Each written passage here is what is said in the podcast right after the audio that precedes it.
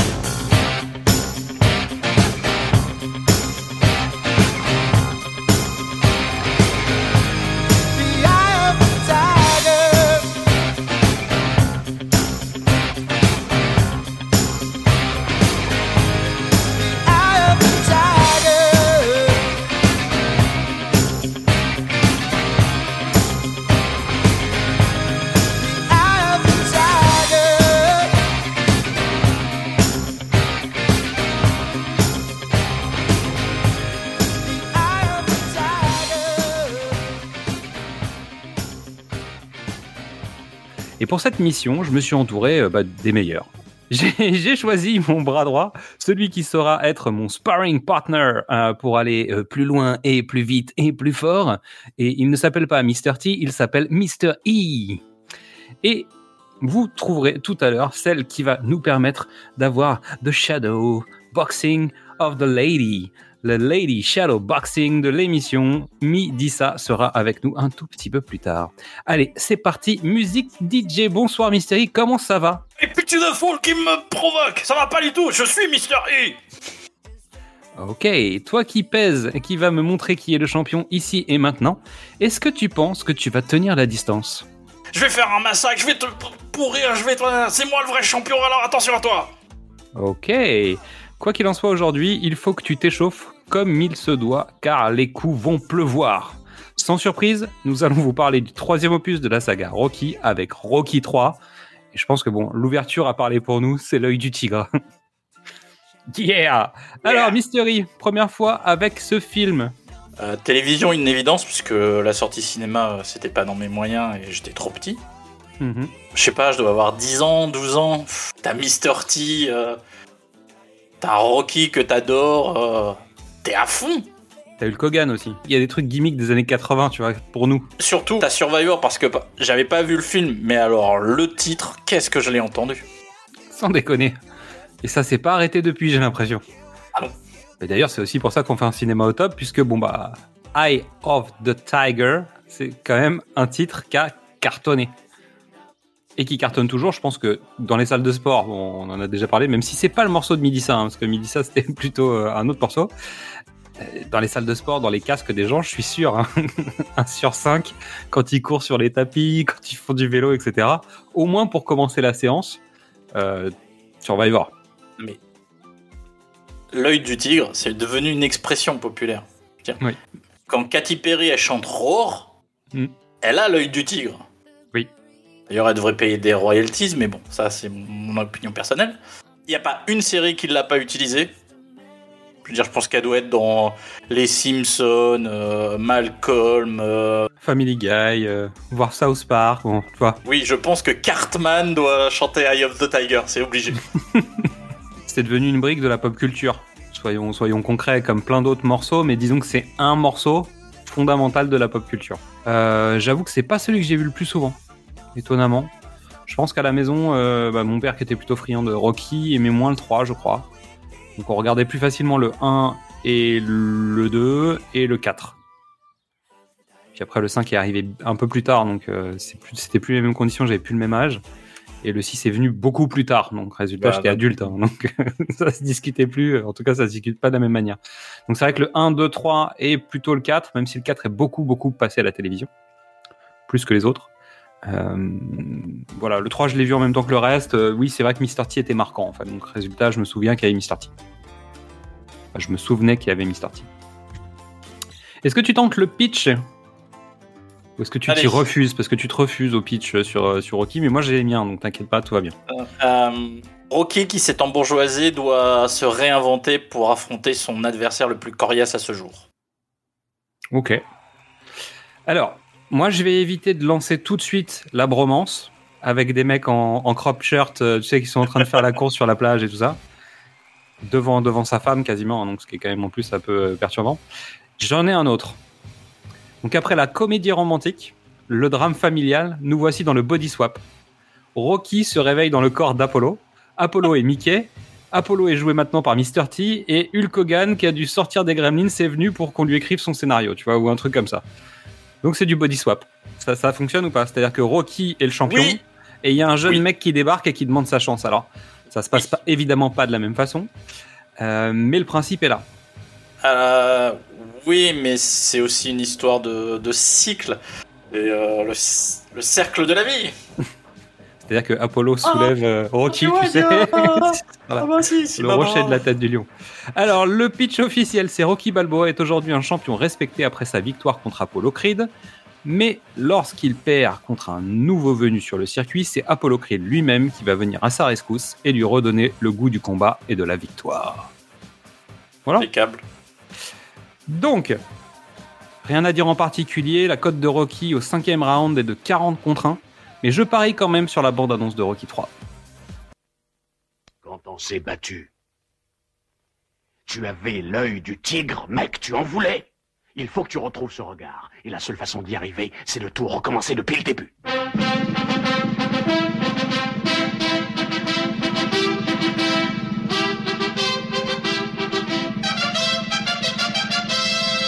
Il t'est arrivé la pire chose qui puisse arriver à un boxeur. Tu t'es embourgeoisé. Eh, fichez-moi le camp Le problème, c'est que toi et moi, on était à égalité au départ. Mais moi, j'ai réussi mieux que toi. J'ai eu de la chance, ça fait crever de jalousie.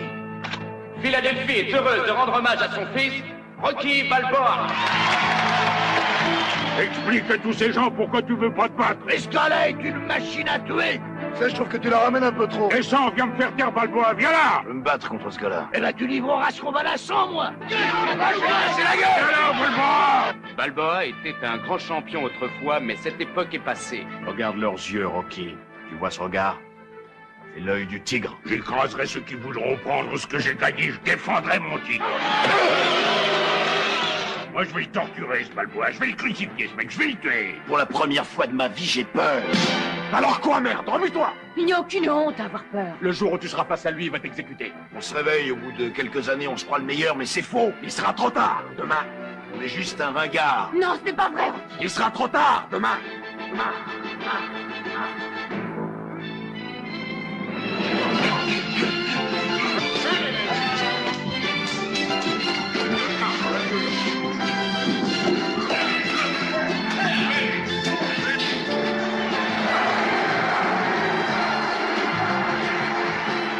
la carrière de Rocky est remise en question. Il doit se battre pour sauver son honneur, son couple, sa virilité contre l'adversaire le plus redoutable qu'il ait jamais affronté. Mais péter la gueule. Viens, je t'attends. Sylvester Stallone, Talia Shear, Burgess Meredith, Carl Weathers, Burt Young, et pour la première fois à l'écran, Monsieur T.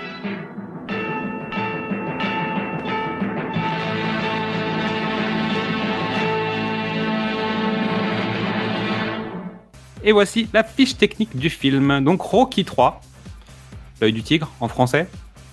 Ouais.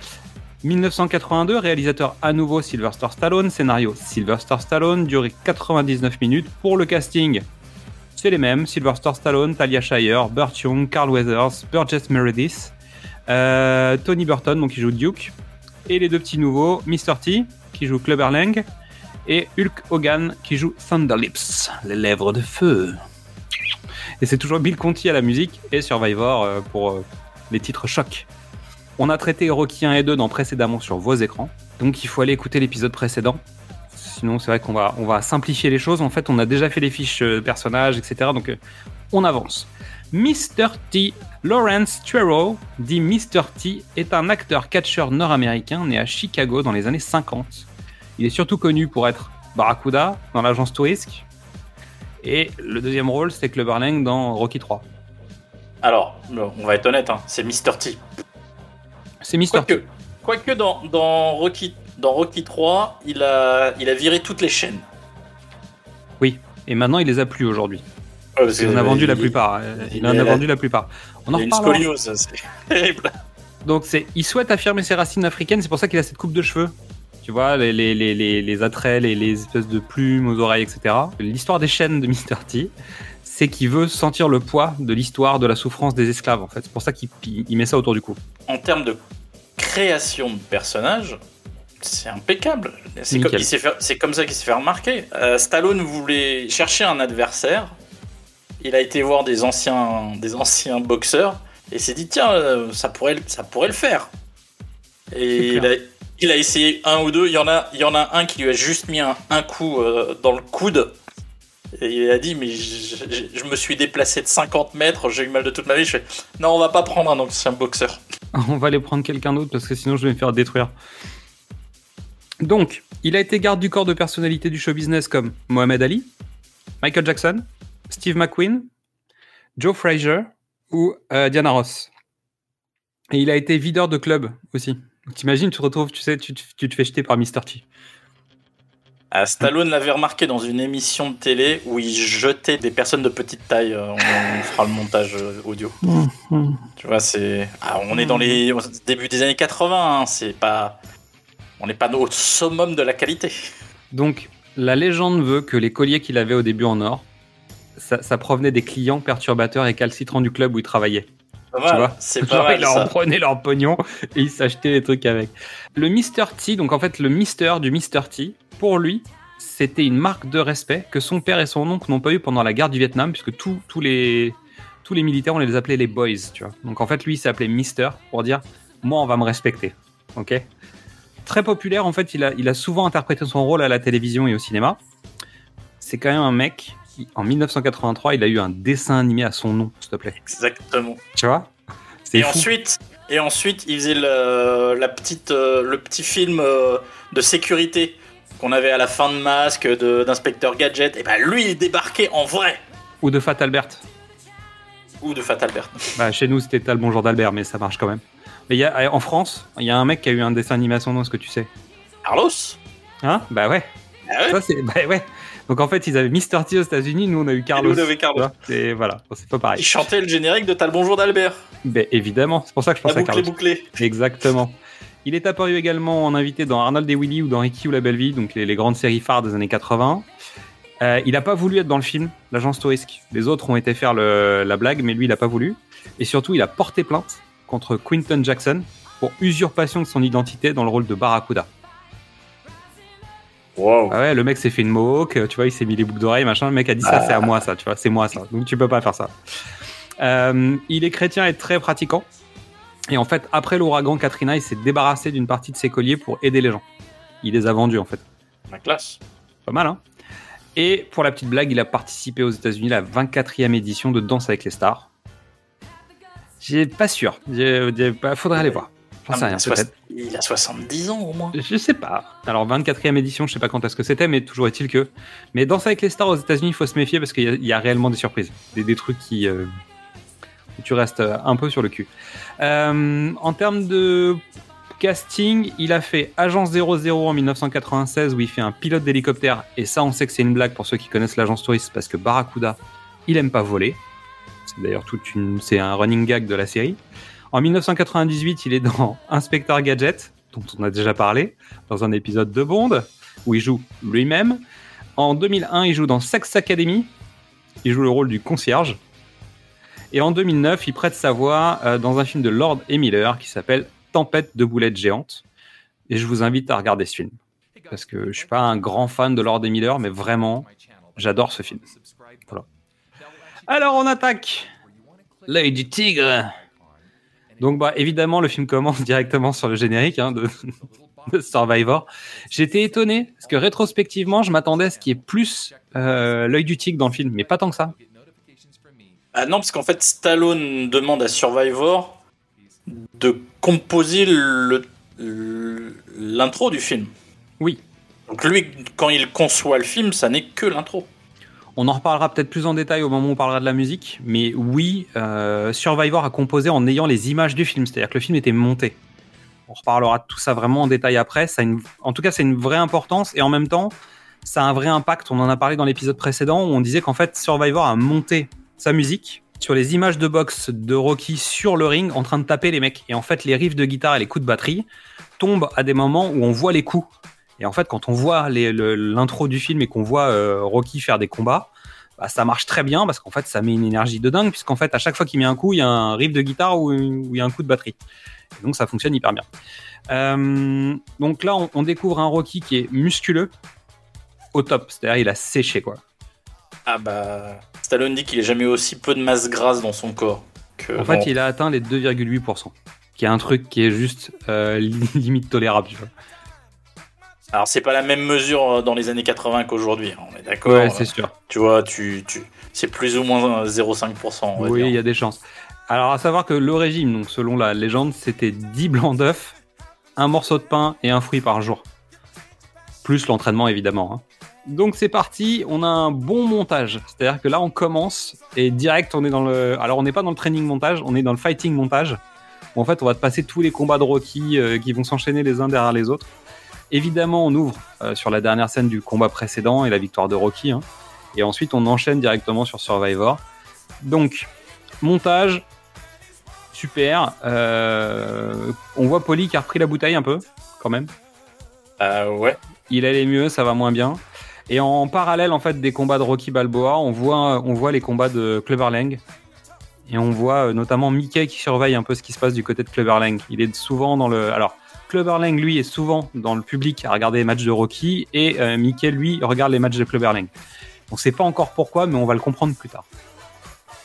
À savoir que la reprise plus le montage en entier jusqu'au début des premiers dialogues, ça dure 7 minutes. C'est-à-dire l'intégrale du morceau de Survivor, plus les 2 minutes, tu sais, de la fin du film précédent. Et t'as 7 minutes avant la première phrase de dialogue. Et t'es hypé à Ah mort. bah, t'es à fond, t'es à fond. T'es gonflé, mais comme une balle, t'es t'es prêt à partir, tu vois. Pendant tout le générique, en fait, tu vois les combats. Et en alternance, on voit petit à petit Polly qui boit de plus en plus, qui est de plus en plus alcoolisé. Et on se rend compte qu'en fait, Polly euh, bah, voit Rocky partout. Simplement, et il est dans son bar, qui doit être le Lucky Seven, très certainement. Mm. Et au moment où il va partir, euh, très éméché, le barman lui dit Ouais, euh, Polly, tu diras bonjour à Rocky de notre part. Et l'autre, il dit Mais pourquoi tu me dis pas bonjour à moi en fait? Pourquoi tu me passes pas euh, tes amitiés? Alors que je viens depuis toujours L'autre, tu dis Bah, ça, Polly, euh, je te passe mes amitiés, tu vois. Et en fait, tu sens qu'il en peut plus, en fait, il est à bout. Euh, il zone un peu. Il arrive dans une salle de jeux vidéo, donc euh, Vive la 80s. Et euh, il tombe face au, au vrai, Au- vrai, vrai flipper, flipper. Rocky. Et là, il pète une durite et il balance sa bouteille dans le flipper. Donc Rocky Balboa, qui donc, on sait pas depuis combien de temps il a gagné son combat contre Apollo Creed. Il a dû se passer quelques mois. Mais en Ah fait, bah, euh, quelques années même. je sais pas. Donc le Rocky qu'on avait lâché, qui était pas capable d'aligner trois mots en conférence de presse, débarque avec un costard super sapé. Il parle hyper bien, il est posé. Donc il a changé en fait. C'est plus le même mec. Quand il va le chercher et qu'il discute, euh, tu vois, tu sens que c'est plus le même personnage, quoi. Il y a au moins 5 ans, parce qu'il a défendu son titre de multiples fois. Tu, tu défends pas un titre de champion du monde euh, tous les 15 jours. Non mais surtout il y a un indicateur, c'est que son fils il est beaucoup plus grand. Bah il est né dans le film d'avant et là il doit avoir ouais, 5 ou 6 ans, donc euh, c'est ça. Il y a bien 5 ans qu'a du, qu'on du passé. Ouais peut-être, ouais on va dire 5 ans. Ça paraît rationnel. Donc Polly est redescendu évidemment, donc il le fait sortir de dégrisement et il s'engueule euh, sauvagement. Encore, bah, c'est un classique. Hein. Donc Polly lui tape dessus en lui disant ouais tu, pourrais me filer autre chose qu'une montre de merde, donc la fameuse montre de merde du, deuxième film je pense, parce qu'on commence à faire justement des... euh, des clins d'œil, du fan service, etc. Et, euh, et puis il lui dit ouais, tu pourrais me filer du job et tout ça. Et donc euh, bah, finalement Rocky lui propose un job.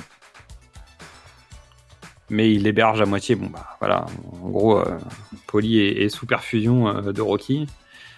Et donc pendant ce temps-là, donc on voit l'organisation du match de charité.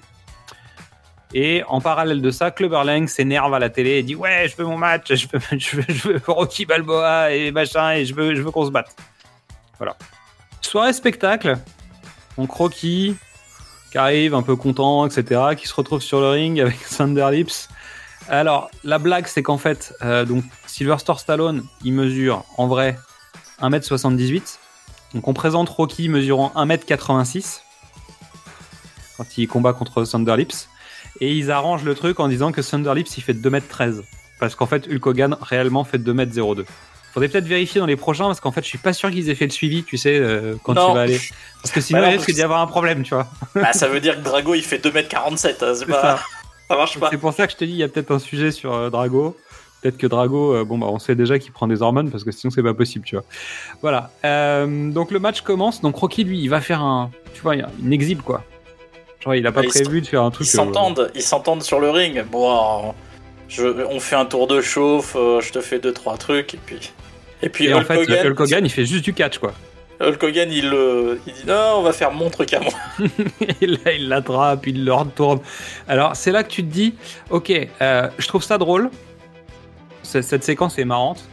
Mais à un moment, en fait, tu te dis, mais comment tu, sans prévenir le mec, tu lui fais des prises de catch, etc. C'est un peu bizarre. C'est-à-dire que, comme il n'est pas au courant, forcément, il y a beaucoup plus de risques de blesser Rocky en l'attrapant comme tu le fais avec un collègue catcher que si tu le fais euh, comme ça à l'arrache. Et au point où, en fait, Rocky, lui, se dit merde, l'autre, va me démolir. Donc il enlève ses gants et finalement il fracasse, euh, il fracasse Hulk Hogan. Mais en fait Rocky le tape vraiment. Donc résultat en fait le côté genre c'est une blague, mais en fait c'est pas une blague, mais c'est une blague. Bah, en fait a posteriori tu te dis non je comprends pas cette scène. Sur le moment tu comprends pourquoi, parce que tu te dis Hulk Hogan en fait il est, il est au premier degré donc il va défoncer Rocky, donc Rocky doit se défendre. Sauf que a posteriori quand l'autre a, fini le combat et qu'en gros il a fait son, il a fait son show en disant ouais je suis le méchant parce que c'est comme ça WrestleMania.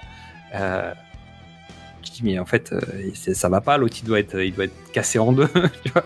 en gros il y a un truc qui est pas clair là tu vois Surtout que Stallone, enfin surtout que Rocky rend l'appareil euh, à Thunder Lips et il le soulève de terre quoi. Et Ouais. Il le soulève vraiment. vraiment, Et, et tu sens que tu sens qu'il galère un peu hein, mais il le fait quand même. Bah, les jambes tremblotent parce que Hogan à cette époque-là il fait quoi 130 kilos un truc comme ça. non, non, mais je pense que puis il faut le soulever le bonhomme et puis il est long alors tu sais au niveau du poids c'est peut-être peut-être plus facile mais disons que le mec il bouge quand même tu vois tu vois Voilà.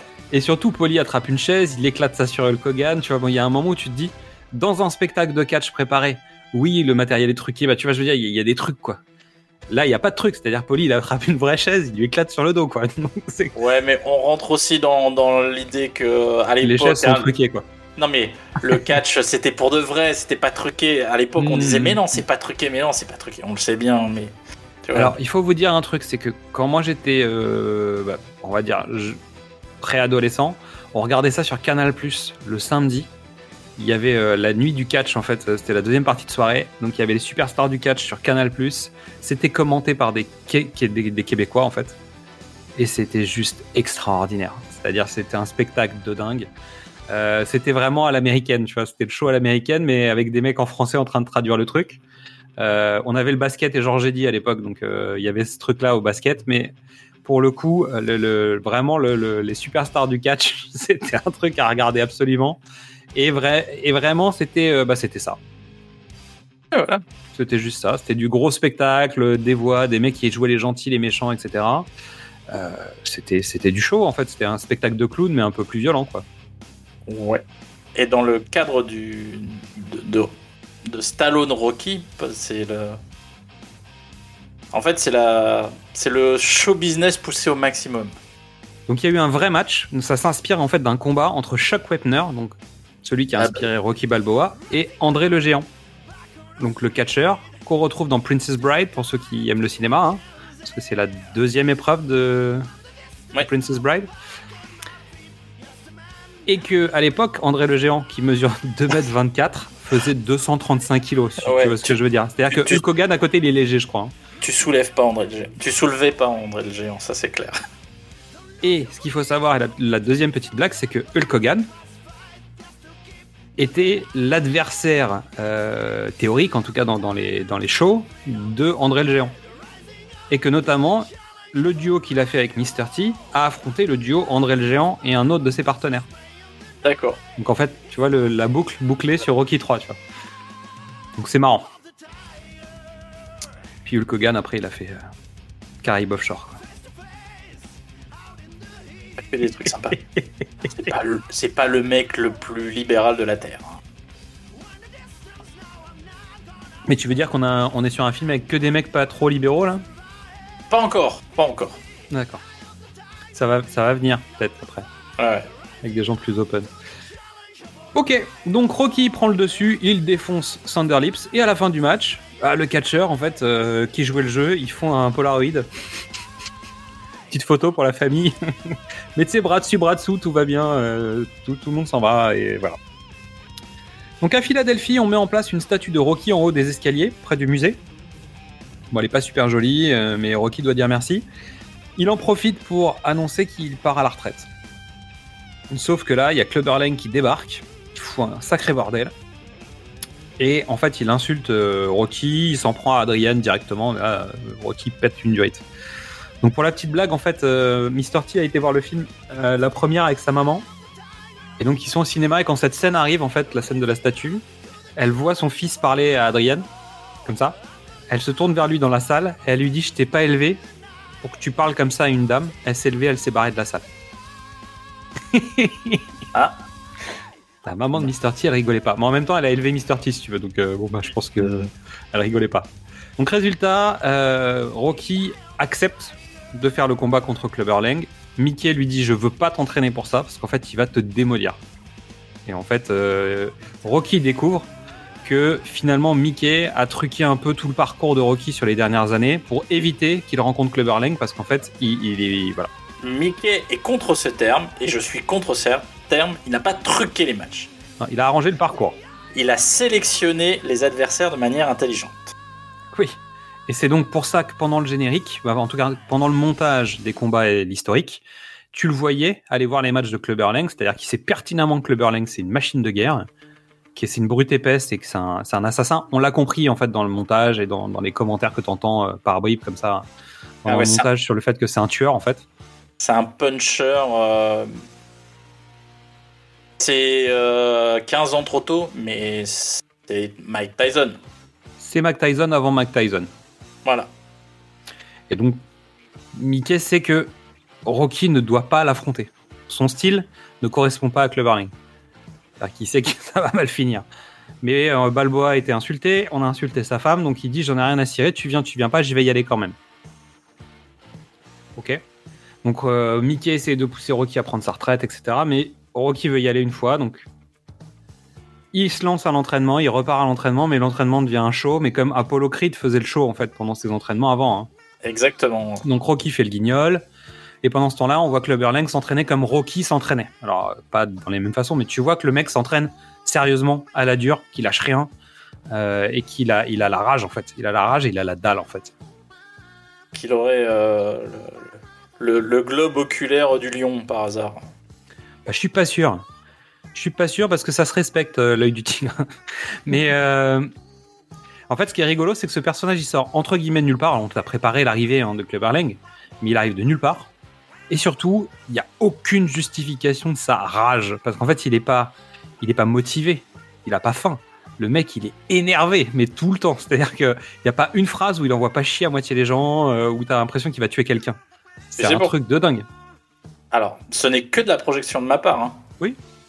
Mais il est, il est énervé parce que Rocky, c'est un usurpateur.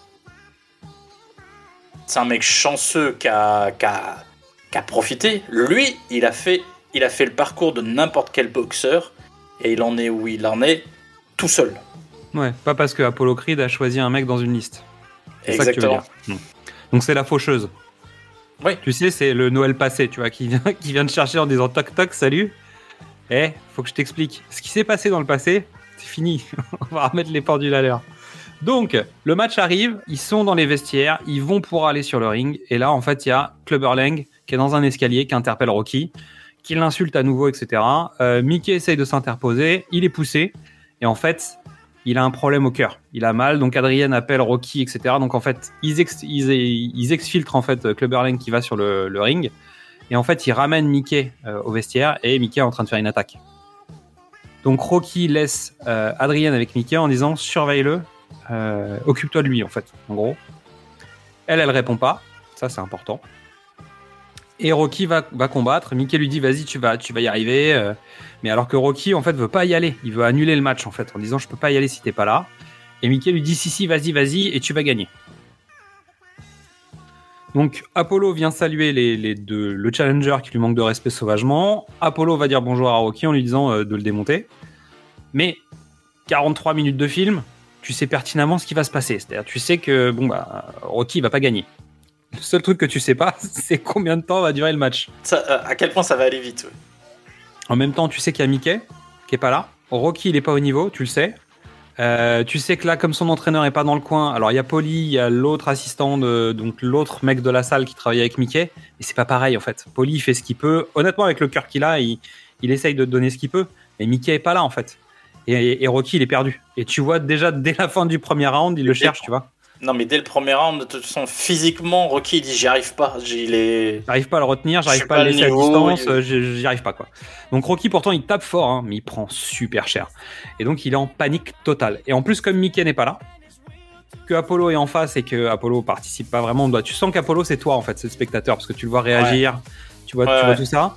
T'as des plans de ce qui se passe en coulisses et tu sens bien que les médecins sont là, que Adrienne fait ce qu'elle peut, mais qu'en gros euh, Mickey il va, il- bah, tu- t'attends même pas à ce qu'il finisse le match en fait quasiment. Et au bout de deux rounds, Rocky se fait mettre au tapis. Euh, Apollo regarde ça de l'extérieur, donc il est égaré comme toi, spectateur, à dire mais c'est pas possible, en deux rounds il l'a- tué, tu vois. Moi, je pense que. Moi, ce que je lis dans le regard de Carl Weather, c'est Ok, je l'ai vécu, je sais.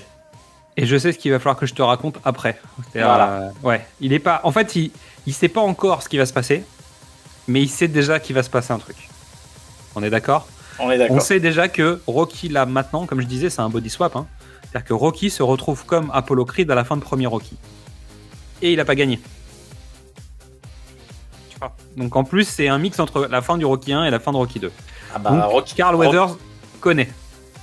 Rocky 1 plus Rocky 2, ça fait Rocky 3. hein. Ah, bien joué Donc Rocky sort de- du, du terrain le plus vite possible, bah, du ring. Il retourne au vestiaire, il retrouve Mickey qui, veut pas aller à l'hôpital. Et Adrien lui dit il a pas voulu aller à l'hôpital. Donc il dit à Mickey qu'ils ont, bah, que le match est terminé. Il lui dit pas qu'il a perdu et il lui dit pas qu'il a gagné. Et Mickey part. Ça c'est triste. Donc ce qui est important c'est qu'en fait Adrien n'a pas du tout forcé Mickey à aller à l'hosto. Donc je pense qu'elle sait que c'est pas la peine d'essayer. Bah, c'est bizarre quand même. D'où c'est lui qui décide, il est en train de faire une attaque quoi. Non, mais Alors, c'est des- c'est aussi une convention d'écriture. euh, ne, Je sais soyons bien, pas, ne soyons pas cyniques, euh, monsieur. Je sais bien, mais tu sais comme moi que c'est un peu étrange quand même. On est, dans temps- les années, eh, on est dans les années 80, les défibrillateurs sont pas partout. Ouais. Euh, Puis tu sais que l'autre, un- il veut savoir que, que- bah, tu vois, c'est important pour la fin du combat. T'as besoin de ça, t'as besoin de du poids de la défaite. C'est-à-dire que la défaite de Rocky bah, est lourde. C'est-à-dire que c'est pas juste euh, son, son ego qui a pris. C'est ça marque la mort de Mickey, quoi. Donc je veux dire, le, le poids de cette défaite, il est colossal. Et en fait, c'est ça le. Alors même si tu le vis pas autant que ça dans le film, je trouve. Ils insistent hein, sur le fait que Rocky vit mal la défaite, mais il vit mal la défaite sur le ring. Alors qu'en fait, la défaite, c'est l'ensemble de la soirée. C'est-à-dire que le poids devrait être associé à Mickey aussi. Je trouve que c'est pas le cas vraiment dans tout ce qu'on va voir dans les flashbacks, dans tu vois dans ce que tu essayes de poser sur Rocky Balboa, l'espèce de, de truc qui se scelle autour de lui. En fait, c'est plutôt la défaite et résultat. En fait, ce qu'ils utilisent souvent, c'est le plan où il se fait cogner par euh, par Clubberlang. Mais je pense que ce truc est là aussi. Mais c'est plus difficile à représenter euh, sans faire des flashbacks où tu vois Mickey qui sourit, Mickey qui est à côté du ring, tu vois, ou un truc comme ça. Donc il passe par ce genre de, de mécanique. En fait, le poids est aussi lié à la mort de Mickey. C'est pas un film sur euh, le deuil et l'acceptation euh, de la mort de, de Mickey. Il y a un verrou émotionnel qui est lié à cette défaite. Et en fait, sur le reste du, du film, on te fait croire que c'est lié qu'à la défaite face à Clubber Lang. Mais je pense Oui. que c'est, il n'y a pas que ça. Donc là, c'est l'enterrement de Mickey. Donc on découvre que Mickey est juif. Parce qu'il y a un enterrement euh, en hébreu. Donc Rocky Zone, il cherche à se retrouver. Donc il repart dans les ruelles. Bah, tu vois, tu sens qu'il il repart de là où il vient. Tu vois, des, des rues, il fouille. Il essaye de. Je sais pas, il essaye de se racheter, de se retrouver lui-même. Je sais pas ce qu'il cherche en fait. Il zone. Tu sens qu'il revient sur l'historique. Alors c'est le côté fan service évidemment. Il va, il va retourner à la salle. Il va aller voir la statue. Il, il va, il va rager face à sa statue en disant que c'est un imposteur. Bah, c'est-à-dire que c'est c'est ça qu'il essaye de comprendre. Bah oui, mais c'est parce qu'il n'y a pas de sortie facile. Ah bah non, il n'y a pas de sortie facile. Surtout qu'en plus, il doit, il doit aussi euh, plus ou moins accepter le fait que Mickey avait euh, organisé le parcours pour pas qu'il soit trop en danger. Tu Donc, en gros, il a été euh, humilié. Il s'est fait avoir plus ou moins par son entourage qui a pas joué le jeu complètement de ce qui aurait dû être fait. Euh, Est-ce que finalement il a mérité sa place? Bah, Tu vois, il y, y a plein de questionnements à ce moment-là sur le personnage. Je dis pas que a tort ou a raison, peu importe. Donc il se retrouve le soir au club, c'est la fin de son parcours. Et bien évidemment, Apollo Creed arrive. Parce qu'il est passé à la maison et qu'on lui a dit qu'il serait peut-être là. Donc il y a un petit face-à-face entre euh, Apollo et, et Rocky. Et là, en fait, Apollo va lui dire Mais mec, t'as pas l'œil du tigre Et c'est là que ça tombe, en fait. Parce qu'en fait, Survivor, ils avaient pas ce titre-là au début. On en reparlera. Mais à force, c'est-à-dire que Carl Weathers, il le cite au moins 20 fois dans le film. C'est-à-dire que le titre du film, il sort euh, régulièrement. T'as pas l'œil du tigre, mec, euh, t'as pas l'œil du tigre. C'est le mantra. Et il lui dit je vais te remettre en selle et on va se remettre en selle. Et j'ai noté là, on peut noter les toilettes, donc les, les tenues vestimentaires d'Adrienne et ses coiffures 80s pendant tout le film. Elle a, elle, a, elle a des tenues. Ça va être pire dans Rocky 4. Stallone aussi, euh, je veux dire, il porte du Armani en permanence. euh. Tu sens qu'il est très enfermé dans son costard et tout, donc c'est drôle. Donc Apollo décide d'emmener Rocky et toute sa famille. Conférence de presse d'abord. Apollo organise une conférence de presse pour annoncer le deuxième match et c'est tout aussi tendu. c'est voir plus. Parce qu'en fait, Apollo parle, l'autre lui dit, euh, je sais pas, t'as un tocard, laisse-nous tranquille.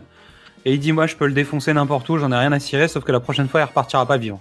Donc, Apollo emmène Rocky, Adrienne et Polly pour un entraînement sur ses terres à lui. C'est-à-dire, on retourne sur les terres ancestrales de Apollo Creed. C'est un peu dans Highlander, tu sais, où tu repars, disant, ouais, je vais aller, je vais aller m'entraîner là-bas. Euh, et donc, ils repartent à Los Angeles dans un club d'entraînement au milieu du ghetto noir, hein, euh, bah, dans un quartier euh, ultra populaire, voire pauvre de Los Angeles. Bah, tu vois, c'est les Italo-Américains qui arrivent dans le quartier noir de Los Angeles, c'est vraiment euh, ambiance ghetto, quoi. Où tout le monde les regarde un peu de traviole. Poli, les, lui qui était le mec qui travaillait quand même à l'usine de la découpe et de la barbaque. hein. Il les regarde de haut en disant ouais euh, ça pue ici avec des noirs faut pas rester ici on va nous voler la voiture bah, tu vois t'as l'impression d'avoir ce cliché de, de la mafia italienne tu sais qui rencontre Et euh, oui. le ghetto de, de- le, le ghetto de LA tu vois dans les Mais années C'est 90 exactement ça. Quoi. Apollo Creed fait visiter son club d'entraînement donc qui retrouve Duke dedans où t'as que des blacks Et donc ils sont en sous-sol, l'endroit est pourri, euh, mais les mecs ils transpirent. Les mecs ils ont pas de plafond, si tu veux, il y a pas de lumière, mais ils transpirent. Ah, voilà. Ils bossent comme des chiens parce qu'en fait il y a qu'un truc pour s'en sortir dans leur coin, bah, comme comme dans pas mal de domaines sportifs, hein, c'est de dire faut avoir la dalle tout le temps, sinon tu t'en sortiras jamais. Et en fait eux ils débarquent, euh, Rocky il est en costard, euh, tu sens qu'en fait ils sont pas ils sont pas ils sont pas au bon endroit quoi. Duke débarque et ça désamorce le truc parce que tu sens une espèce de tension dans cette pièce quoi. Et Duke fait viens, je vais te présenter les gars et Apollo Creed va se présenter etc. Et donc t'as une ambiance où t'as tous les boxeurs qui viennent autour d'Apollo Creed et Rocky et tu sens que bon voilà, il va rentrer dans cette famille. Ah Bah, il rentre tout de suite, c'est clair et net, tu vois. ça. Il y a Mais une- jusqu'à ce que Duke arrive, en fait il est pas dans sa maison, c'est-à-dire qu'il est pas chez lui quoi. Et même Apollo est pas chez lui. Et même Apollo est pas chez lui. C'est-à-dire que tu sens le commentateur qui vient qui commente ce qui se passe de loin, mais en fait, tu sens pas que les gens lui disent bonjour ou quoi. hein. Duke débarque, il emmène les deux, et à ce moment-là, il y a une cohésion qui se fait avec le reste des gens qui sont dans cette pièce, mais tant que Duke est pas arrivé, c'est hyper tendu. Et donc là, l'entraînement commence. Apollo Creed, Duke et son équipe vont pousser Rocky à découvrir une autre façon de s'entraîner, à travailler un autre, une autre boxe plus efficace, plus rapide, plus agile aussi. C'est-à-dire ils vont lui faire travailler sa vitesse, sa danse, tu vois. il- Ah, c'est la transmission. Euh, Rocky va combattre comme Apollo Creed. C'est ça. Mais toujours avec ses méthodes à lui quand même, parce qu'on verra après qu'il mixe les deux, tu vois. Mais il était gaucher dans le premier. Dans le deuxième, on, l'a appris, on lui a appris à être droitier, en gros. Euh, et là, en fait, il va travailler les flex, il va apprendre à faire de la danse, tu vois. Il, il apprend à, il apprend la chorégraphie limite d'Apollo Creed, parce qu'en gros, il y a des moments où tu les vois en train de se déplacer tous les deux. Et puis au bout d'un moment, en fait, ils, dansent à la même vitesse, ils font les mêmes mouvements. Et, euh, et donc, il est en train de devenir une sorte d'Apollo Creed. Et c'est assez marrant. Même si, évidemment, ça va pas bien se passer au début. Il est mou, il, a, il est blanc, donc forcément, bah, tu vois, si tu prends le cliché des blancs savent pas sauter, euh, bon bah, il, il a pas le style, quoi, tu vois. Il, a pas l'énergie, il a pas le flex, quoi. Apollo demande à l'entourage de Rocky euh, Mais il sait nager ou pas? Et Apollo il fait It's called rock What do you think? Il s'appelle le Caillou, qu'est-ce que tu crois? Et donc il le fait nager, etc. Donc il y a vraiment tout un ensemble de nouveaux trucs. Et évidemment, ça met Rocky en difficulté. Hein. Euh, Donc il y a la fameuse, cour- la fameuse scène de la plage où en fait Rocky doit courir après Apollo Creed pour le battre à la vitesse. Donc on parlera pas de la tenue de, Carl Weathers parce que je pense que tout le monde voit de quoi je parle. Donc on va passer sur cette étape-là et sur la bromance, etc. Parce que c'est les années 80. Je vous rappelle qu'on a parlé de Top Gun. Euh, si vous voulez vraiment parler de ça, bon, allez réécouter notre épisode Cinéma au top numéro 3 sur Top Gun, c'est ça? Probablement. Donc, réécoutez cet épisode. On passe à autre chose, nous. hein. on avance. Donc, euh, Rocky abandonne en fait la course sur la plage. Et donc, Apollo Creed dit qu'il peut plus rien faire, en gros. Et Rocky, là, à ce moment-là, il a un PTSD. C'est-à-dire Ouais. qu'il a un syndrome post-traumatique. Il est coincé. Il n'y a rien qui passe. Il n'y arrive pas, en fait. Mais c'est pas, c'est pas l'entraînement qui va pas. C'est quelque part dans Rocky, il y a un truc qui va pas. Et on en a parlé dans les autres films précédents. Et là, Adrienne va venir jouer son Vatou et va venir décoincer la situation. C'est la clé. On en avait parlé dans le, premier, dans le premier épisode en disant que les personnages annexes en fait sont les clés à différents moments. Et surtout, on avait parlé de Rocky et Adrienne comme d'une seule entité qui passait les épreuves les unes après les autres. Et là, en fait, Rocky tout seul ne peut pas passer cette épreuve. Il a besoin de sa femme, qui est là. Elle va venir et elle va le pourrir. Mais elle va le pourrir.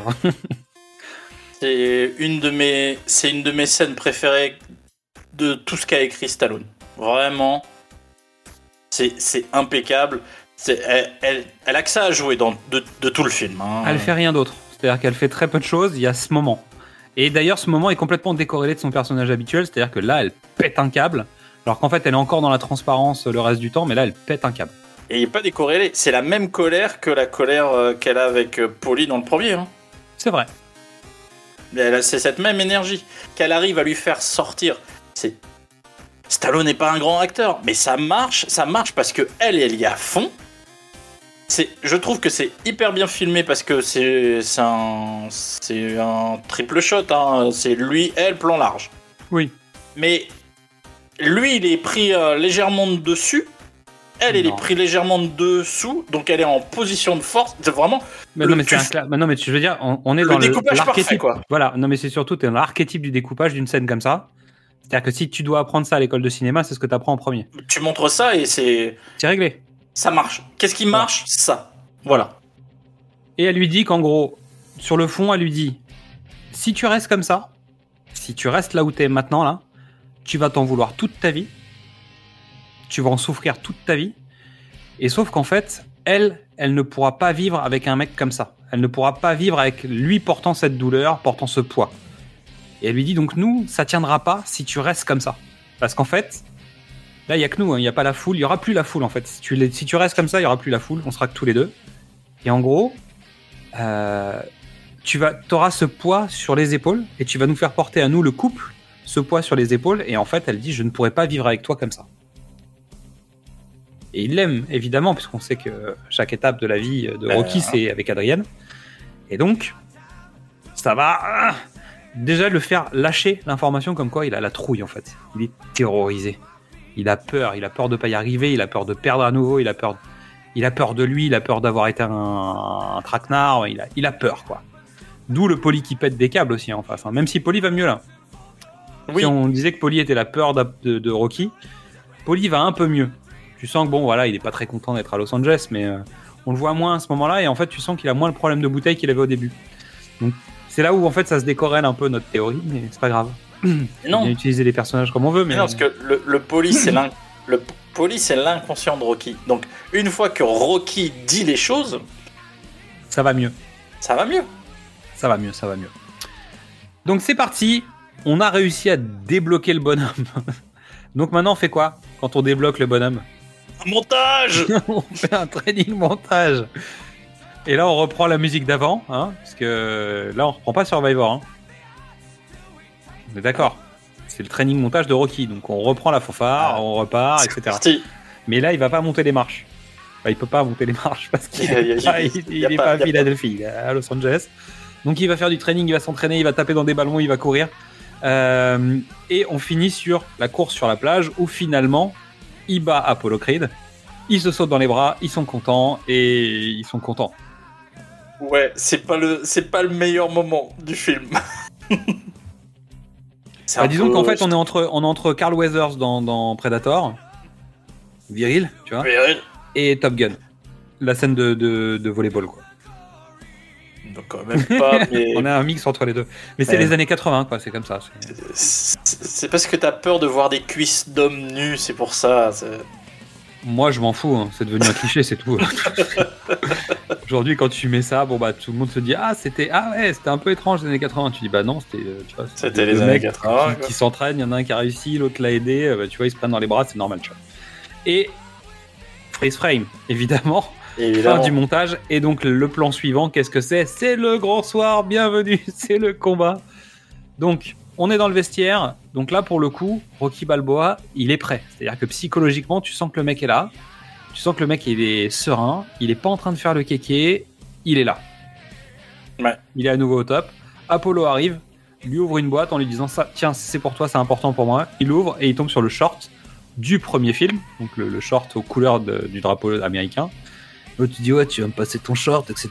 Et Apollo lui dit ouais mais déjà un tu vas me le laver et tu me le rendras propre à la fin du match. Et il lui rappelle sa- la demande qu'il avait faite au club de Mickey dont on n'a pas parlé. Il lui a dit à la fin, à- quel que soit le résultat, tu me dois un service. C'était une de ses conditions pour devenir son entraîneur. Bah, quand il lui a imposé le fait de devenir son entraîneur, parce que finalement Rocky Oui. n'a pas trop donné son avis hein, sur la question. Et là, il lui rappelle qu'il lui doit un service, quel que soit le résultat du match. Et donc, on va aller, euh, pendant ce temps-là, Clubber Lang, lui, euh, il est dans le vestiaire, il tourne comme chaud. un lion en cage. Physiquement, je veux dire. Euh, Ouais. Il y a des journalistes, il y a une- un mur de journalistes face à lui.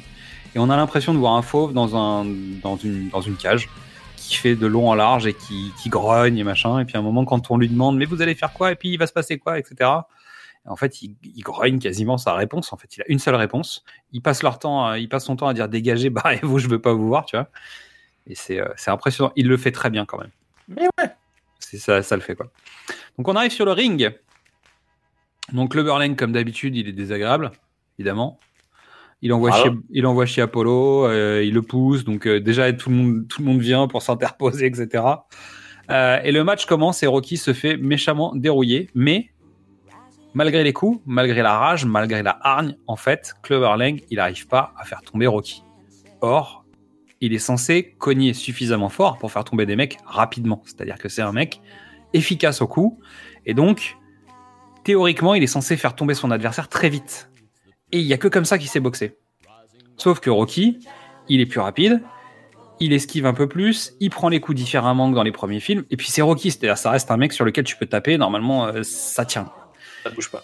Et donc, euh, bah, Clubber Lang, il est un peu déstabilisé, et finalement Rocky prend l'ascendant sur lui, et il commence à le démonter, et ce qui fait qu'il arrive à le faire tomber en trois rounds. Au troisième round, il le met KO en fait. Alors, Et donc là- on n'est plus dans le modèle euh, C'est que là, tu ouais, expliqué. Ouais. Ouais, c'est là la surprise, et c'est ça l'intérêt aussi du, de, de dire qu'à cette structure, tu as les deux premiers rounds et tu as l'ellipse. Là, il n'y a pas d'ellipse. Tu t'attends une ellipse dans le troisième round? Les deux premiers ont été un peu équilibrés. euh, on a découvert que oui, Ro- Rocky est en maîtrise, machin. Donc, tu te dis, fin du deuxième round, ellipse. Non, non, on y va. C'est parti. Et donc tu es surpris, c'est-à-dire que justement c'est c'est une phase, c'est une méthode d'écriture aussi. C'est-à-dire que une fois je te fais une chose, deux fois je te fais la même chose, troisième fois je te piège. Donc la tactique adoptée par Rocky lors de sa revanche avec Clubber Lang, là, ça s'inspire en fait de la, de la méthode utilisée par Mohamed Ali pour battre Foreman en 1974. Il a, il a misé sur l'endurance en fait, euh, Ali, parce qu'il sait que Foreman il tape fort et que comme il tape trop fort, il pourra pas puncher aussi longtemps jusqu'à la fin du match. Alors, Et donc en fait, il attend que ça baisse en, en volume pour finalement. euh, Et donc le film dont je, que j'évoquais mais que j'ai pas gardé peut-être au montage, c'est When We Were Kings, qui était donc Oscar du meilleur film documentaire en 1996, qui parle de, de Mohamed Ali notamment. c'est un des meilleurs documentaires de, que j'ai vu. C'est vraiment, c'est fantastique. Voilà. Donc c'est c'est inspiré vraiment du combat Foreman euh, Ali. Le vrai combat a duré plus longtemps, mais cette, euh, cette stratégie où tout le monde tout le monde attend quelque chose de Rocky qui dit non, je vais combiner les deux. Je vais pas faire, je vais pas aller, je vais pas vraiment devenir Apollo. Parce que tout le monde l'engueule en disant non, tu t'en prends trop, euh, boxe comme je t'ai appris, le machin. Il fait non, non, je sais ce que je fais. Oui, parce que tout le monde lui dit mais arrête, il va te tuer quoi. Tu vas recommencer ce qui s'est passé parce qu'en fait tout le monde comprend pas pourquoi il prend autant de coups. L'autre il dit t'inquiète, je sais ce que je fais. Et donc résultat KO troisième round et je pense qu'on ne reverra plus jamais euh, Clubber Lang. Non. Donc Apollo a sa faveur et en fait ils vont faire le combat sans télé, sans rien, juste un face à face entre eux avec le fameux ding ding. Ding, Et là au moment où ils vont cogner freeze frame, l'œil du tigre. Donc on sait pas ce qui s'est passé pendant ce match. On saura pas. Alors, alors, Pour le coup, c'est le premier épilogue de, de- dans un film, parce que les deux Oui. autres en s'arrêtaient général au ça s'arrête à la fin sommet du combat. à la fin du combat. On avait évoqué le fait que Stallone envisageait une trilogie. Moi, je dis, en termes de finir une trilogie, C'est bien. C'est propre, Impeccable. tu vois. Ça finit bien, ça finit correct, euh, tu vois, on est, on est propre. Ce qu'on avait dit justement, c'est qu'en fait, il y avait une vraie trilogie. Le 1, 2, 3, c'est une trilogie. Et que le 4 vient réouvrir la saga. C'est pas forcément prévu comme ça. Oui, oui. Non, mais il raccroche les wagons et finalement, quand tu regardes l'ensemble, ça reste à peu près cohérent. Mais c'est vrai que au départ, tu as une vraie trilogie qui est le 1, 2, 3. Donc on termine propre. Mais moi, je trouve que c'est euh, conceptuellement, euh, même en rythme, en jeu, tu vois, tout d'un coup, on est, on retombe, on est dans le calme, on est. C'est une super fin. C'est une super fin. Puis tu termines sur du tigre, donc tu sors avec la banane. Tu sais, tu as l'énergie qui vient de la musique et qui vient pas de la dernière scène comme dans les autres films, mais ça vient de ce truc.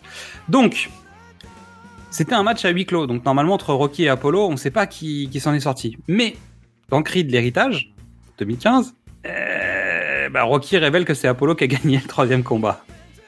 Donc ils en parlent, on en parlera dans Creed hein, quand on Ah ouais, les c'est Creed, mais en tout cas la blague fan service du truc est de dire qu'ils ont annoncé quand même ce qui s'était passé. Euh, donc fin de trilogie. Le film est. Le film quitte les deux. euh, quitte les deux idées de Rocky et Rocky 2 où.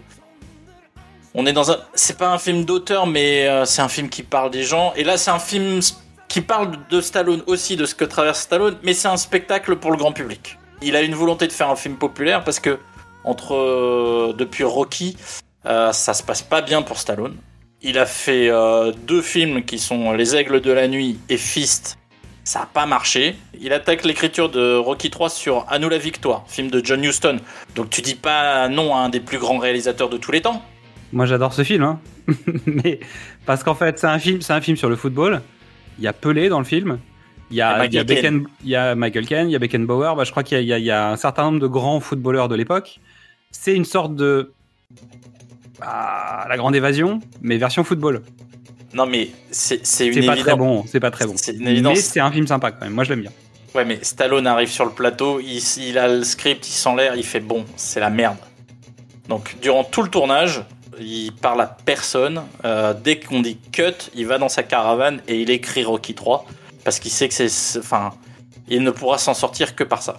Stallone, il a, il a, il a que Rocky. Euh, Rambo, il le tournera après. Et ça va lui permettre de, de s'en sortir et de d'ouvrir d'autres perspectives. Et c'est notamment ce qui fait qu'en fait, il oublie Rocky pendant quelques années, puisqu'en fait, il passe à Rambo. Il devient Rambo en fait. Il devient Rambo. Mais euh, Rocky 3, c'est sa, c'est sa chance, un, de, se prouver que c'est pas un imposteur. pour ça que Rocky est dans le doute et qu'il se demande euh, est-ce que mes combats euh, ont été arrangés euh, Est-ce que je vaux vraiment ce que je vaux? Parce que Stallone, il, est, il est pas sûr de lui. Il a écrit Fist, hein, je crois qu'il a réalisé Les Aigles de la Nuit.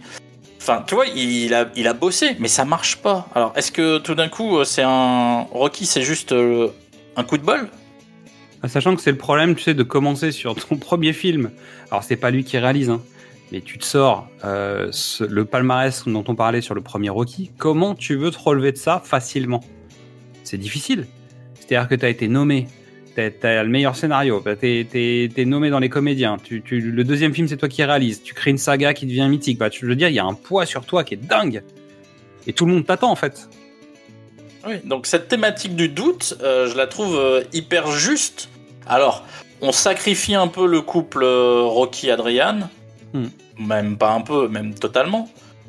Mais Stallone parle de lui, parle de ce qu'il vit.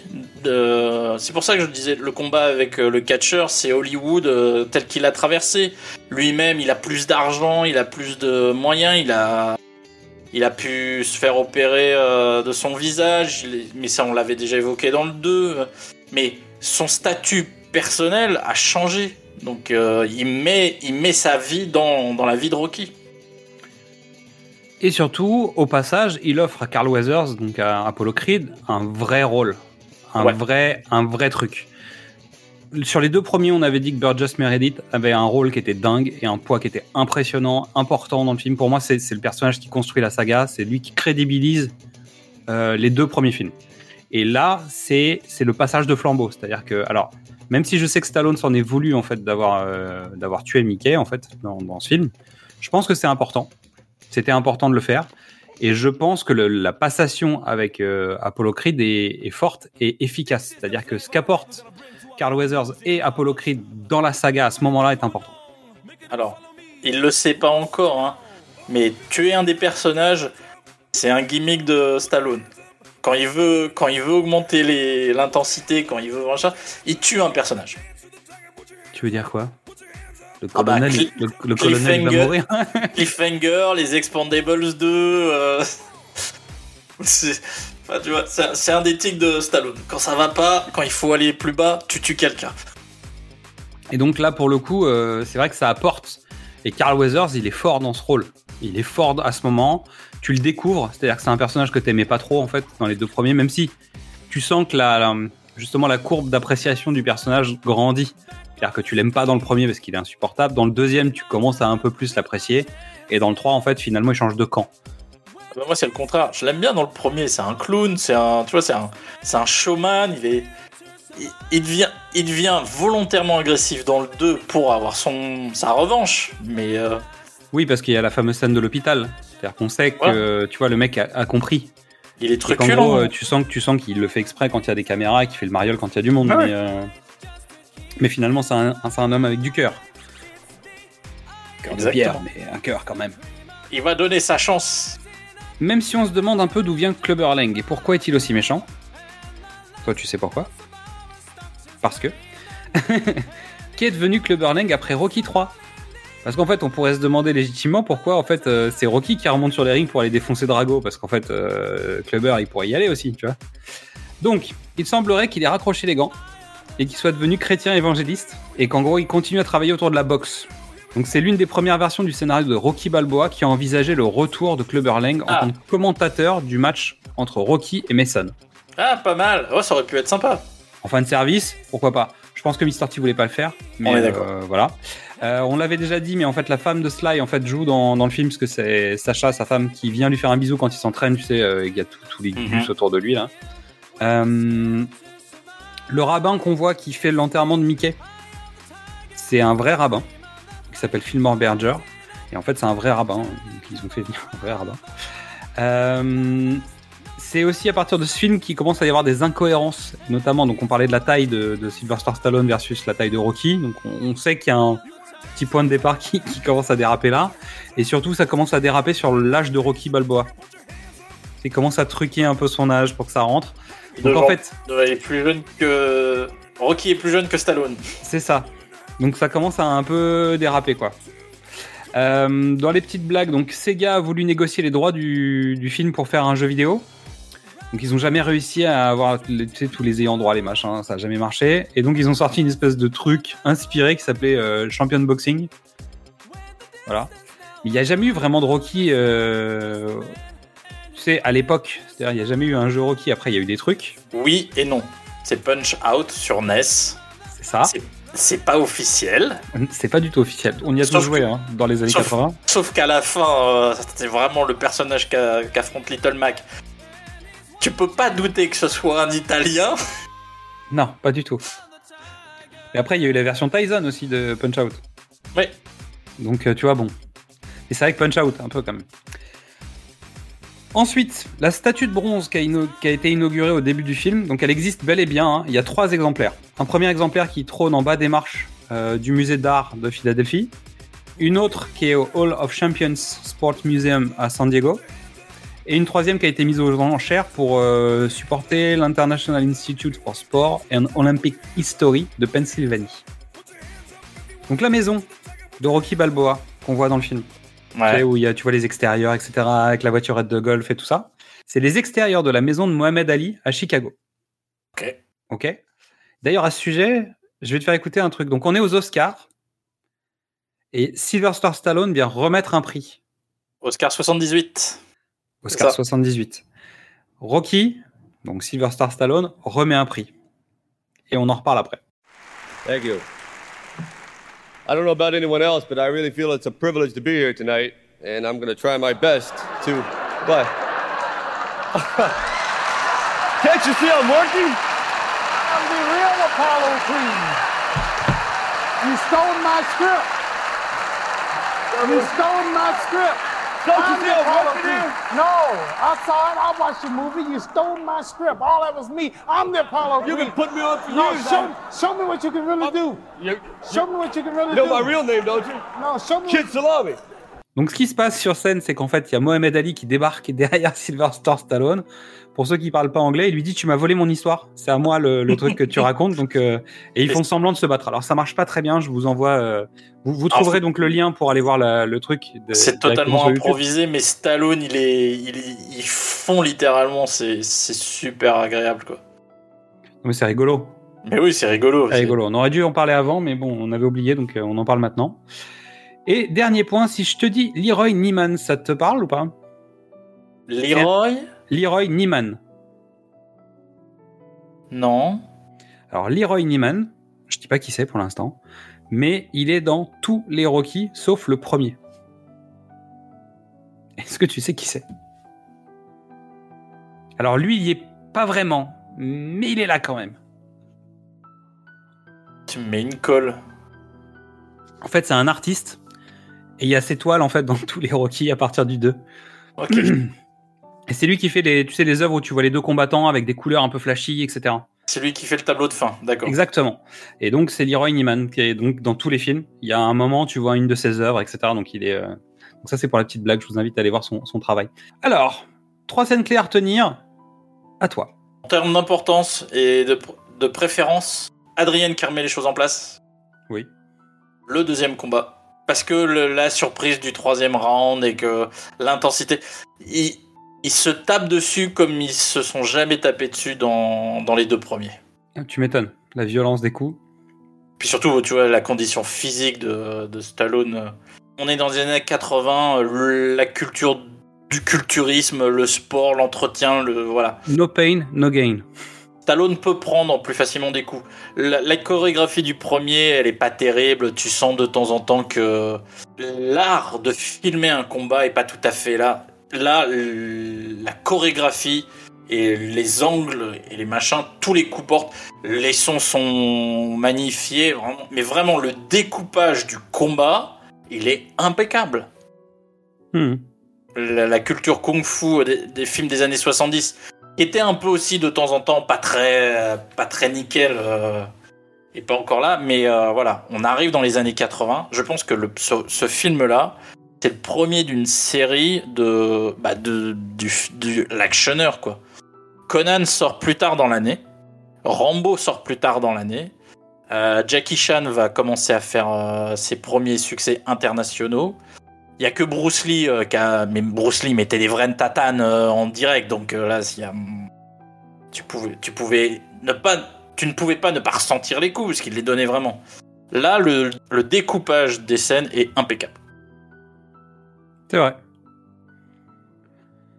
Ok. Et bon, et mon troisième, bah, c'est la mort de Mickey. Ça, c'est un crève-cœur total, quoi. J'ai moins été pris là. Je me souviens que ça, m'avait touché quand j'étais plus jeune. Là, ça m'a moins pris. Alors après, je, savais. Hmm. Moi, j'ai moins de scènes à retenir en fait dans celui-là. On, on avait des scènes qui étaient tellement fortes dans les précédents. Tu vois. Euh, J'aime bien le combat à la fin. moi. J'aime bien le fait qu'ils se retrouvent tous les deux face à face. Tu sais, genre, on, on saura Ah bah, pas ce qui euh, se passe, etc. C'est sympa, tu vois. Ouais. Mais euh, dans les moments clés, vraiment, je pense que le, le- en fait, c'est Carl Weathers qui a les bonnes scènes. Alors, je sais qu'Adrienne a sa scène, hein, ça fonctionne, mais je trouve que Carl Weathers a plusieurs scènes en fait dans, dans le film, et notamment quand il vient le voir au club et qui, qu'en gros, il s'impose en tant qu'entraîneur. Euh, mode, t'as pas le choix, quoi. Euh, ça marche pas mal. Ça marche bien aussi. Donc, en fait, euh, j'imbrique ça. Euh, je suis d'accord sur Adrienne. Et la mort de Mickey, finalement, en fait, c'est un truc qui m'avait marqué les premières fois que j'avais vu le film, mais bah là, tu vois. Après, il y a le fun, il y a le fun de voir Mr. T, il y a le fun de Hulk Hogan, tu vois. Il y a d'autres trucs qui sont sympatoches, tu vois. Mais c'est vrai que dans les, dans les moments forts, c'est plutôt, pour moi, c'est plutôt Carl Weathers qui les a. Adrienne, en fait, elle arrive pour mettre le clou, mais tu sens, tu sens la, comment dire, tu sens la méthode derrière d'écriture. Tu sens que c'est un, c'est un effet de style. C'est bien fait, hein. Mais tu le vois arriver. Quand il arrive, tu dis ah bah c'est elle qui va débloquer le truc. Ça fait un peu mécanique. Alors que Carl Weathers, il a pas ces trucs-là. Il a pas ce côté mécanique de, euh, tu vois, la préparation paiement du match à la fin. Tu, évidemment, tu sens que ça va être un truc dans le genre, mais en fait, ça reste sympa parce que finalement, ça fait, ils en font pas cas. Ça arrête le film, mais tu vois pas ce qui se passe. Donc je trouve que ça a un côté sympatoche. Après, c'est le problème de ce film, c'est qu'il est sympatoche. Il y a du bon et il y a du mauvais en même temps dedans. C'est-à-dire, c'est limite les années 80, tu vois, rassemblés dans un film. C'est- les années 80. Mais tout est. Enfin, c'est les années 80. C'est-à-dire qu'il y a des trucs qui sont vraiment moches. C'est-à-dire qu'il y a quand même des trucs qui sont assez mal faits, mal écrits, tu vois, un peu pâteaux dans, dans la manière de faire. Et en même temps, il y a des bonnes idées, et en même temps, il y a des trucs qui sont sympas malgré tout. Euh, je trouve que Clubber Lang, c'est un vrai opposant. C'est-à-dire que c'est un. Mec, c'est Satan qui est descendu, tu vois. le mec est arrivé en disant Salut, je suis le diable et je viens de botter le cul, quoi, tu vois. Et il y a la vanne de Polly, tu sais, quand ils annoncent les, euh, poids des, des, des boxeurs. Et en fait, Rocky dit qu'il fait 92 kilos, quelque chose, ou un truc dans le genre. Je sais plus quel poids il fait. Et l'autre fait 110 kilos, ou un truc comme ça. Et quand Rocky le voit, il dit, mais le gars mange quoi, tu vois Et l'autre, il dit, il mange 92 kilos. ouais. Vois ce que je veux dire? Et il y a cette vanne là qui est extraordinaire parce qu'en plus, Polly et le mec est capable de la placer en fait. Et pour moi, cette vanne, elle tue tout. C'est-à-dire, elle, tu sais, elle détruit, elle détruit tout. Et en plus, c'est pas marqué comme, c'est marqué comme une vanne, mais tu vois le, le ça s'enchaîne très vite. Le message passe. C'est ça. C'est plus, euh, mec, tu devrais t'inquiéter, en fait. Parce que le gars est, le gars est dangereux, quoi. Donc, non, non, j'aime bien. Je trouve que Mr. T fait bien la blague. Alors, il a pas un grand range de jeu, tu vois. C'est-à-dire, il a pas, tu vois, il a pas un champ de jeu. euh, On lui demande de faire un truc, c'est Mr. T vénère, tu vois. Du début à la fin. il a le même personnage et il le tient bien. C'est-à-dire qu'à aucun moment, euh, le mec a l'air sympathique. Il fait peur. Pour de vrai, il fait peur. Je pense qu'il a inspiré euh, des milliers de boxeurs. C'est possible. C'est possible. Évidemment. Arrêtez tout. Nous devons maintenant demander à celle qui s'entraîne sur Lose Yourself si elle alterne ou pas avec le bon vieil œil du tigre ou si elle reste, c'est ça, sur les soirées cadencées avec un œil de mangouste aiguisé. Midi ça, t'as choisi de nous parler de quel morceau de Rocky 3, l'œil du tigre, s'il te plaît?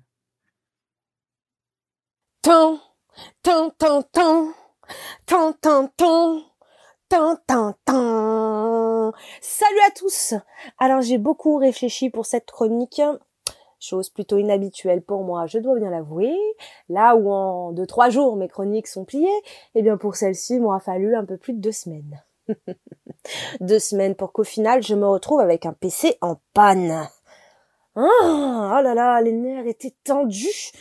Mais j'ai rien lâché, je vous rassure. Non, je suis restée focus pour vous proposer une chronique à la fois drôle et originale.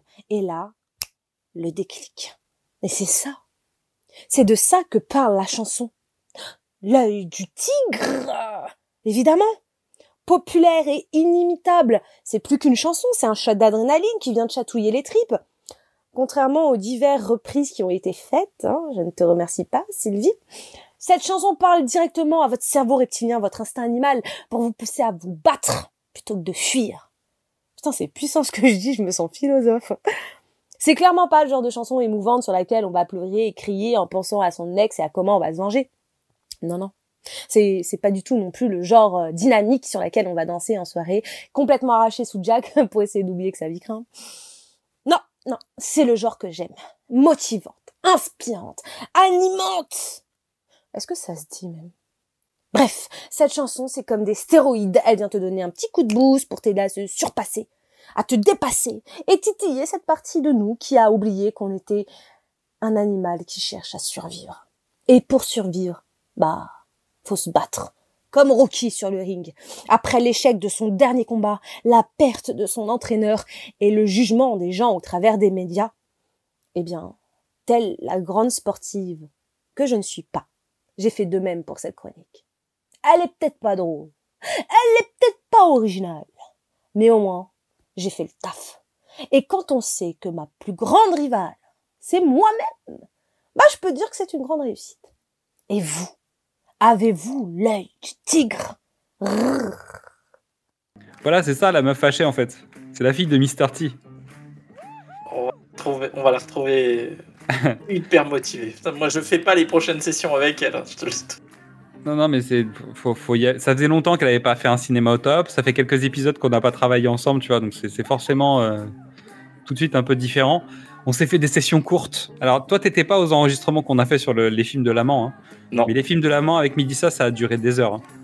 C'est-à-dire que chaque épisode, nous, on a condensé le truc, mais j'ai des rushs. euh, Il y, a, y, a, y, a y a du rush qui traîne. Alors, box office. Donc budget. Donc là, vous vous rappelez, premier film 1 million, 1 million 100. Deuxième film 7 millions. Troisième film 25 millions de dollars. Là, ça y est, on est parti quoi. Mais box office 270 millions de dollars. Donc c'est bien. Hein. Mais il fait ressortir les autres. Donc il fait remettre du cash sur les autres machines. hein. Donc pour un troisième, c'est bien. De toute façon, on sait que c'est le 2 qui est le plus faible là. hein. Euh, il a fait 125 millions sur le sol américain. En France, il a fait 3 millions d'entrées. Ce qui est plutôt un bon score quand on sait que l'autre faisait 600 000. euh, tu vois, c'est un très Attends, bon mais, score. quoi. non, mais dans les années 80, faire 3 millions d'entrées, c'est énorme. Oui, après, euh, faut voir la durée de vie en salle hein, quand même. Le nombre de copies. Parce que j'ai Oui, pas ces mais- infos. Donc il faut. Euh, Le nombre de copies, le nombre de salles, enfin. et puis, l'avantage, c'est que il fait pas, deux- il fait 1h40, donc 20 minutes de moins que les autres. Donc tu. T'as plus de séances dans la journée, c'est ça que tu veux dire Alors non, bah non, parce qu'à l'époque, il n'y avait pas des séances à 10h du matin. Non. En revanche, à l'époque, il y a quand même des films qui peuvent rester un an, deux ans, trois ans à l'affiche. C'est- plus le cas aujourd'hui. Après, il y a sans doute moins d'écrans, sans doute moins de copies, mais il y a une rotation qui est plus différente. Bon, bref, les conditions sont pas les mêmes, donc c'est toujours compliqué de, juger là-dessus. mi- 3 millions de spectateurs en France euh, dans les années 80, c'est énorme. C'est un beau score. Rocky 3 a été sélectionné 11 fois dans diverses catégories et il a remporté 3 récompenses. C'est logique, tu vois. Tiens, écoute, de tous les trois, de tous les derniers films de trilogie euh, qu'on a vus, machin, c'est pas un des plus dégueulasses. Par rapport à l'arche globale, oui. Par rapport à. Par rapport au Power of Love que tu, que tu vas avoir sur le film, c'est-à-dire quand tu sors à dire Ah ouais, c'était vachement bien ce 3. Ah, quand même. Parce qu'il travaillait un peu le- l'esprit des deux autres. On oui, est parce qu'il est un peu réchauffé, parce que le 2 est peut-être moins bon aussi, tu sais. En, en fait, c'est plus compliqué que de. de- je sais pas, c'est c'est difficile à, à jauger en fait. Mais ça va, Mais- c'est- ça fait une trilogie cohérente quand même, c'est ça qui est important. Mais à l'époque, il est extrêmement bien reçu partout. Quoi. Les critiques sont pas dithyrambiques, mais elles sont enthousiastes. Donc, Je te rappelle qu'à l'époque, il n'y a pas vraiment de 3. Regarde bien le, le cinéma. Oh, Rambo 3 viendra après, on sait, on sait. Retour à le futur 3 vient après. Il y a le retour du Jedi donc, qui, est, qui est là. Donc euh, voilà. Euh, oh, les Dents de la Mer 3 est sorti déjà? C'est une que bonne question. Parce que si les Dents de la Mer 3 est déjà sorti, tu comprends pourquoi Rocky 3 finalement est pas si pire. Est-ce que Police Academy 3 est sorti déjà, tu vois? Et c'est pas une trilogie. Donc tu vois, Non, quand tu commences Police le parrain, Academy 3 est pas sorti parce que le premier est pas sorti. Donc, euh, le parrain, le parrain, c'est pas fini encore. plus. Donc tu vois, en fait, le truc, c'est que pour l'instant, dans les trilogies, bah, c'est un des premiers à se terminer, tu vois. Donc résultat, C'est une des premières trilogies. c'est ça. Les autres Ou- existent pas- les, les autres ont pas commencé. Oui, ou sinon c'est la trilogie du dollar. Ben, tu vois, c'est des trucs euh, qui sont finalement des trilogies sans être des trilogies officielles. C'est-à-dire, tu vois, de, de- ce que je veux dire par là, c'est que c'est pas les mêmes personnages que tu reprends dans chaque film, et tout ça. Donc résultat, c'est quand même le, le vrai premier, la vraie première trilogie qu'on termine. Donc on n'a pas de, de, de repères encore. Après, je te dis, bon, euh, Les Dents de la Mer 3, Police Academy 3, moi je pense que tu vois, ça, ça suffit à dire que Rocky 3 c'est bien. Mais ça reste un film sympathique. Moi j'ai passé un moment sympa. Et c'est vrai que même s'il te plaît pas trop, parce qu'en fait c'est un peu le marchepied vers le 4, et ben c'est pas grave, il fait 1h40. Voilà. Puis il y a Survivor. Tu vois cette transition ou pas? Elle est bien. Eh, on est bon, hein Elle est pas Commence mal. à- on commence à être chaud. hein. Allez, qu'est-ce que tu peux nous dire sur Survivor? Parce que j'ai bossé évidemment, hein, mais c'est- c'est plutôt ta, ta partie que la mienne. Euh, je crois que dans le premier, je l'ai appelé Jim Furyk, mais non, c'est euh, Jim Peterick, claviériste euh, de The Ides of March, qui est son groupe de lycée, hein, quand même. On en a, on en a parlé dans le premier épisode. On avait écouté dessus l'extrait en disant bah, que finalement Bill Conti il avait été piqué quelques sonorités dans les années 70 parce que c'était pas dédié à ce groupe, mais on avait quand même souligné certains trucs qu'on retrouvait dans la fanfare de Rocky. Donc, euh, Jim Peterick, c'est le chanteur de Vehicle. Il est au lycée et il finit, et il finit ses études de, de musique pendant que le titre est numéro 1 au box-office. Donc, tu t'imagines le l'ego un peu surdimensionné Qu'il a toujours. qu'il a toujours. Euh, Parce donc, que le mec a toujours ça. hein, euh. Donc, euh, of March euh, s'arrête, il essaye deux trois trucs, machin, il se dit ça marche pas, il se dit je vais devenir producteur, je vais faire autre chose. Et il y a un de ses amis producteurs, il fait je vais te présenter euh, un guitariste qui s'appelle Frankie Sullivan. Les deux se connectent, ça fonctionne, euh, ils ont plein de bonnes idées, donc euh, ils commencent un premier album qui est plutôt pas mal, qui attire le- l'oreille de tout le monde. Stallone les repère comme ça. Euh, Donc le titre, en fait, le groupe se forme en 77. c'est ça. J'avais dit que Chicago était important. Ils sont originaires de Chicago. Eux aussi. hein. Donc ils se rencontrent comme ça. Ils signent un contrat d'enregistrement avec le label Scotty Bros Records en 78. Donc Monsieur Scotty, en fait, il est important parce qu'en fait, euh, c'est lui qui va. Bon, on en reparle après. Euh, non, donc, je veux pas en parler. Ils ont aussi la force d'avoir euh, un super chanteur en Dave Bickler. Quoi. La voix, elle est incroyable. On est dans le rock euh, fin 70, début des années 80. Euh, c'est Boston, Journey, etc. Bientôt va y avoir Bon Jovi. On est dans du gros rock américain. Euh, Stallone euh, donc aime bien, aime bien le truc. Il appelle Peterick en disant Eh, dis donc, euh, on l'avait dit dans le précédent, dans le précédemment sur vos écrans. euh, J'ai pas les droits de, Queen. Est-ce que tu, j'aime bien ce que vous faites. Est-ce que tu peux me faire un- une chanson? Et je veux, je veux que ce soit ma chanson. Et il lui dit en fait, ton, ton titre là, Poor Man's Son, me plaît bien. Et en fait, je voudrais ça, mais pour moi. Donc on, va écouter le morceau.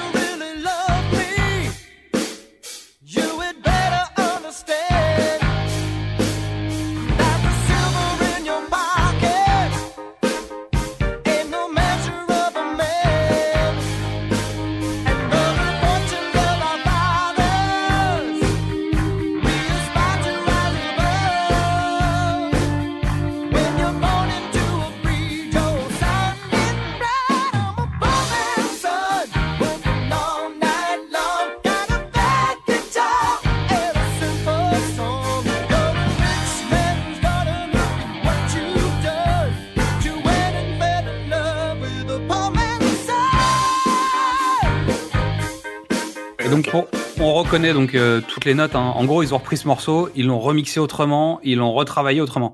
Plus l'intro, le toc toc toc toc, c'est directement inspiré de Edge of Seventeen de Stevie Nicks, la chanteuse de Fleetwood Mac.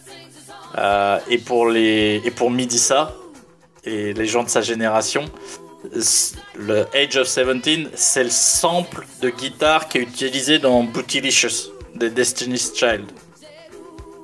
Voilà, tout est posé. Voilà, c'est fait. Donc, Stallone, en fait, il a mis Another One Bite the Dust de Queen dans le montage du film. Il n'arrive pas à avoir les droits, mais je trouve, honn- honnêtement, quand tu vois le montage de démarrage, c'est hyper bien. Non, Ça, ça met pas l'énergie, mais ça met pas l'énergie.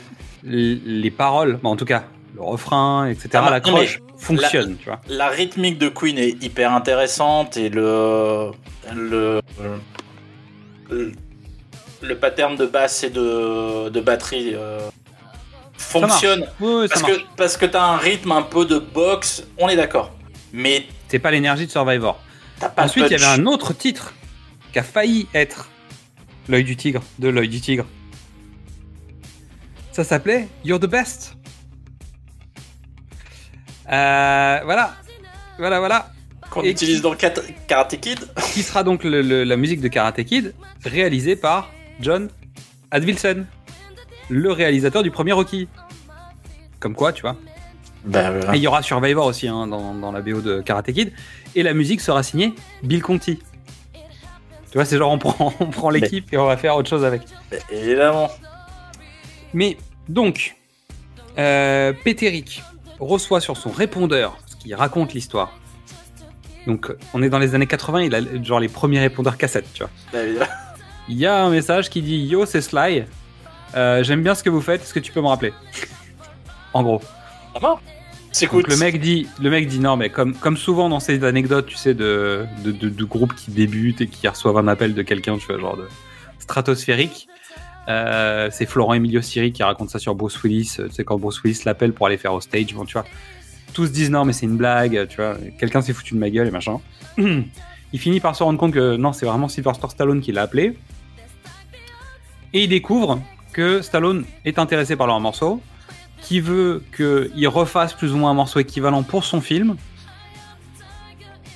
Et les mecs disent ok, c'est super, tu vois. Donc c'est top, etc. Et en fait, ils demandent à voir le film. Qui voit le film. Mais dans le film, il y a Queen. Il y a Queen en musique de, de sécu, tu vois. C'est même pire que ça. D'abord, il lui renvoie juste l'intro. Et Péteric rappelle en disant Bah oui, mais il y a déjà Queen. Ouais, mais j'ai pas les droits de Queen, alors démerde-toi. Et donc là, les mecs se retrouvent dans le salon à se regarder, à se dire mais en fait, comment tu veux qu'on fasse mieux que Queen? C'est-à-dire que c'était déjà premier blocage à se dire mais on va faire quoi? Euh, Et ensuite, bah, ils ont demandé le film complet en fait. Ils ont demandé le film complet. Donc lui, il raconte que euh, il a appelé euh, Sly en disant salut Sly, ouais, euh, on voulait savoir, tu peux nous envoyer le film complet? Donc Sly a dit ouais, euh, je vous envoie des bobines. Euh, en revanche, vous nous les renvoyez après. C'est le truc qui n'existera plus jamais. C'est-à-dire que c'est Non. terminé ce truc-là. Tu sais, des bobines qui, tu vois, qui circulent et tout ça. C'est comme si, tu sais, des artistes de, de certaines époques, en fait, avaient reçu les films et les avaient mis en ligne, par exemple. Tu, vois. Tu, vois un mec, un musicien qui doit faire la musique d'un film, qui balance le film en ligne parce que c'est un salaud, ou juste pour faire chier. Moi, ça me dit rien. J'ai pas l'impression qu'il y a d'histoires comme ça dans la musique française, notamment. Je donnerai pas de nom. Euh, et donc, ils ont regardé le film. Et ils ont commencé à composer une musique qui s'appelle Survival. Donc, qui était basée sur Poor Man's Son. Le refrain pour eux, c'était Survival. Et ils étaient en carafe parce qu'en fait, euh, tu vois, ils avaient il y avait un truc qui allait pas, quoi. Et en fait, en voyant le film, bah, je sais pas, ils ont dû se dire, tiens, et si on changeait le titre Et on a dû les orienter peut-être tu vois, sur, sur l'idée. Ils sont, ils sont en carafe sur l'intro, sur le machin. Bon, ils ont la rythmique, hein. euh, Ah bah, ils ont le morceau d'origine, donc ils ont retravaillé, ils ont retrouvé quand même ce qui les Non, intéressait. Ce qui, est, ce qui est très compliqué, ce qui est très compliqué et intéressant musicalement, hein, c'est que comme il monte, comme le film est déjà monté, les coups de caisse- les coups de batterie et de guitare, elles sont au rythme du montage et c'est pas euh, c'est pas la clave ou au métronome. hein. donc euh, pour un batteur, c'est hyper chaud. T'es jamais, jamais sur une, une rythmique de, de musique, t'es sur une rythmique visuelle. Et donc, t'es es légèrement en avance ou en retard. Et euh, bah, tu te prends des. C'est pour ça que je pense que le morceau, euh, 40 ans plus tard, fonctionne toujours. C'est parce que c'est pas un morceau comme les autres. Et surtout, ils ont écrit euh, en feignasse, hein, un peu. C'est ce que c'est ce que dit Stallone, mais. euh, Non, mais ils ont écrit en feignasse euh, dans le sens où les mecs se sont dit bon, comment on écrit? Et ben, en fait, ils ont pris la saga Rocky, qui est donc l'histoire de Sylvester Stallone, on l'a suffisamment dit. Bah, en fait, trois, trois couplets, un couplet par film, un couplet par étape du parcours, un parcours. un- Et en fait, on joue sur quelques mots, on change des, des mots finalement dans, dans les accroches, mais on garde quasiment les mêmes couplets en fait. Et ça fonctionne. Est-ce que tu as besoin de faire plus que ça pour raconter l'histoire de Rocky? Parce qu'en fait, ça- décident de raconter l'histoire de Rocky. On est d'accord. Et les paroles en anglais sont hyper bien. Ouais. Tout le monde d'autres. anglophone, mais les paroles, le, le refrain, chaque phrase du refrain, est- c'est une super strophe. Mais vraiment. qui rimait avec Survival, mais qui Ah, rime qui plus avec, avec Ah, of the. Tiger. On, on vous, on vous raconte les, les coulisses. hein. Xad a une anecdote qui me fait mais trembler d'effroi. C'est horrible. C'est pour ça que c'est le mon montage. anecdote C'est- C'est c'est pour ça que c'est un peu long et que c'est un peu terrible parce que je ne, je ne veux pas qu'on arrive à ce moment euh, scandaleux, mais bon, on, on va pas y échapper C'est quoi l'anecdote? Sur la version française. Ah oui, on va y venir, t'inquiète pas, ça va venir. Je te la garde pour après. Ah punaise. Donc, oui, bah en fait, tu veux qu'on crève l'abcès, on va crever l'abcès tout de Allez, suite. on Donc, crève l'abcès. le producteur du morceau s'appelle Tony Scotti. Donc, euh, on disait euh, Scotty, euh, Scotty Production tout à l'heure là. Donc, c'est le responsable de ce label, du label. C'est le responsable du label Scotty Bros Records, qui a donc signé euh, Survivor. Et il va devenir Monsieur Sylvie Vartan. Et donc, comme ça se faisait beaucoup à l'époque, bah, Sylvie Vartan, elle a chanté L'œil du tigre. Voilà. Donc, on- je, vous mets, je vous mets un extrait. Pas longtemps, promis, ça va pas durer longtemps parce que ça fait mal. Hein. Bah alors, de Voilà. toute façon, c'est moi qui vais le monter donc. Non, non, mais tu, tu- on va mettre le petit extrait pas longtemps là. Hop.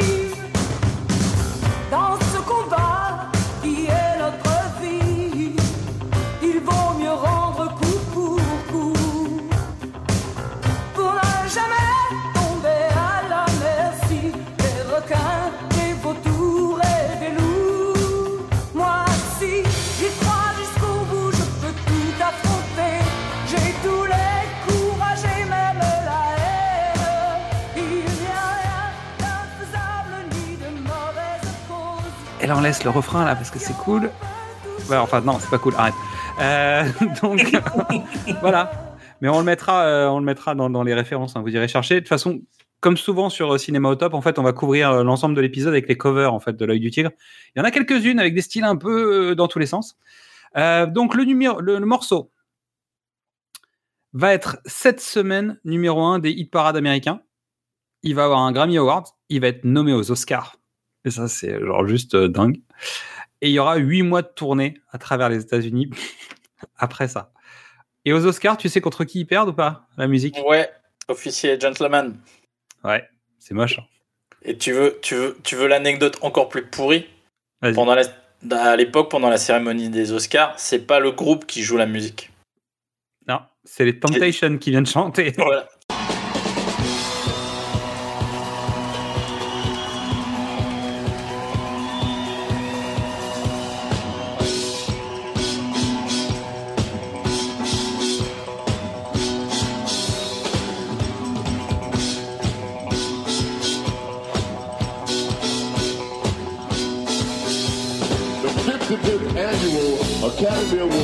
Invited the Temptations to sing a song that was nominated for Song of the Year. Right about here, we'd like to give you, for you, the Temptation version of The Eye of the Tiger, just for the Diva.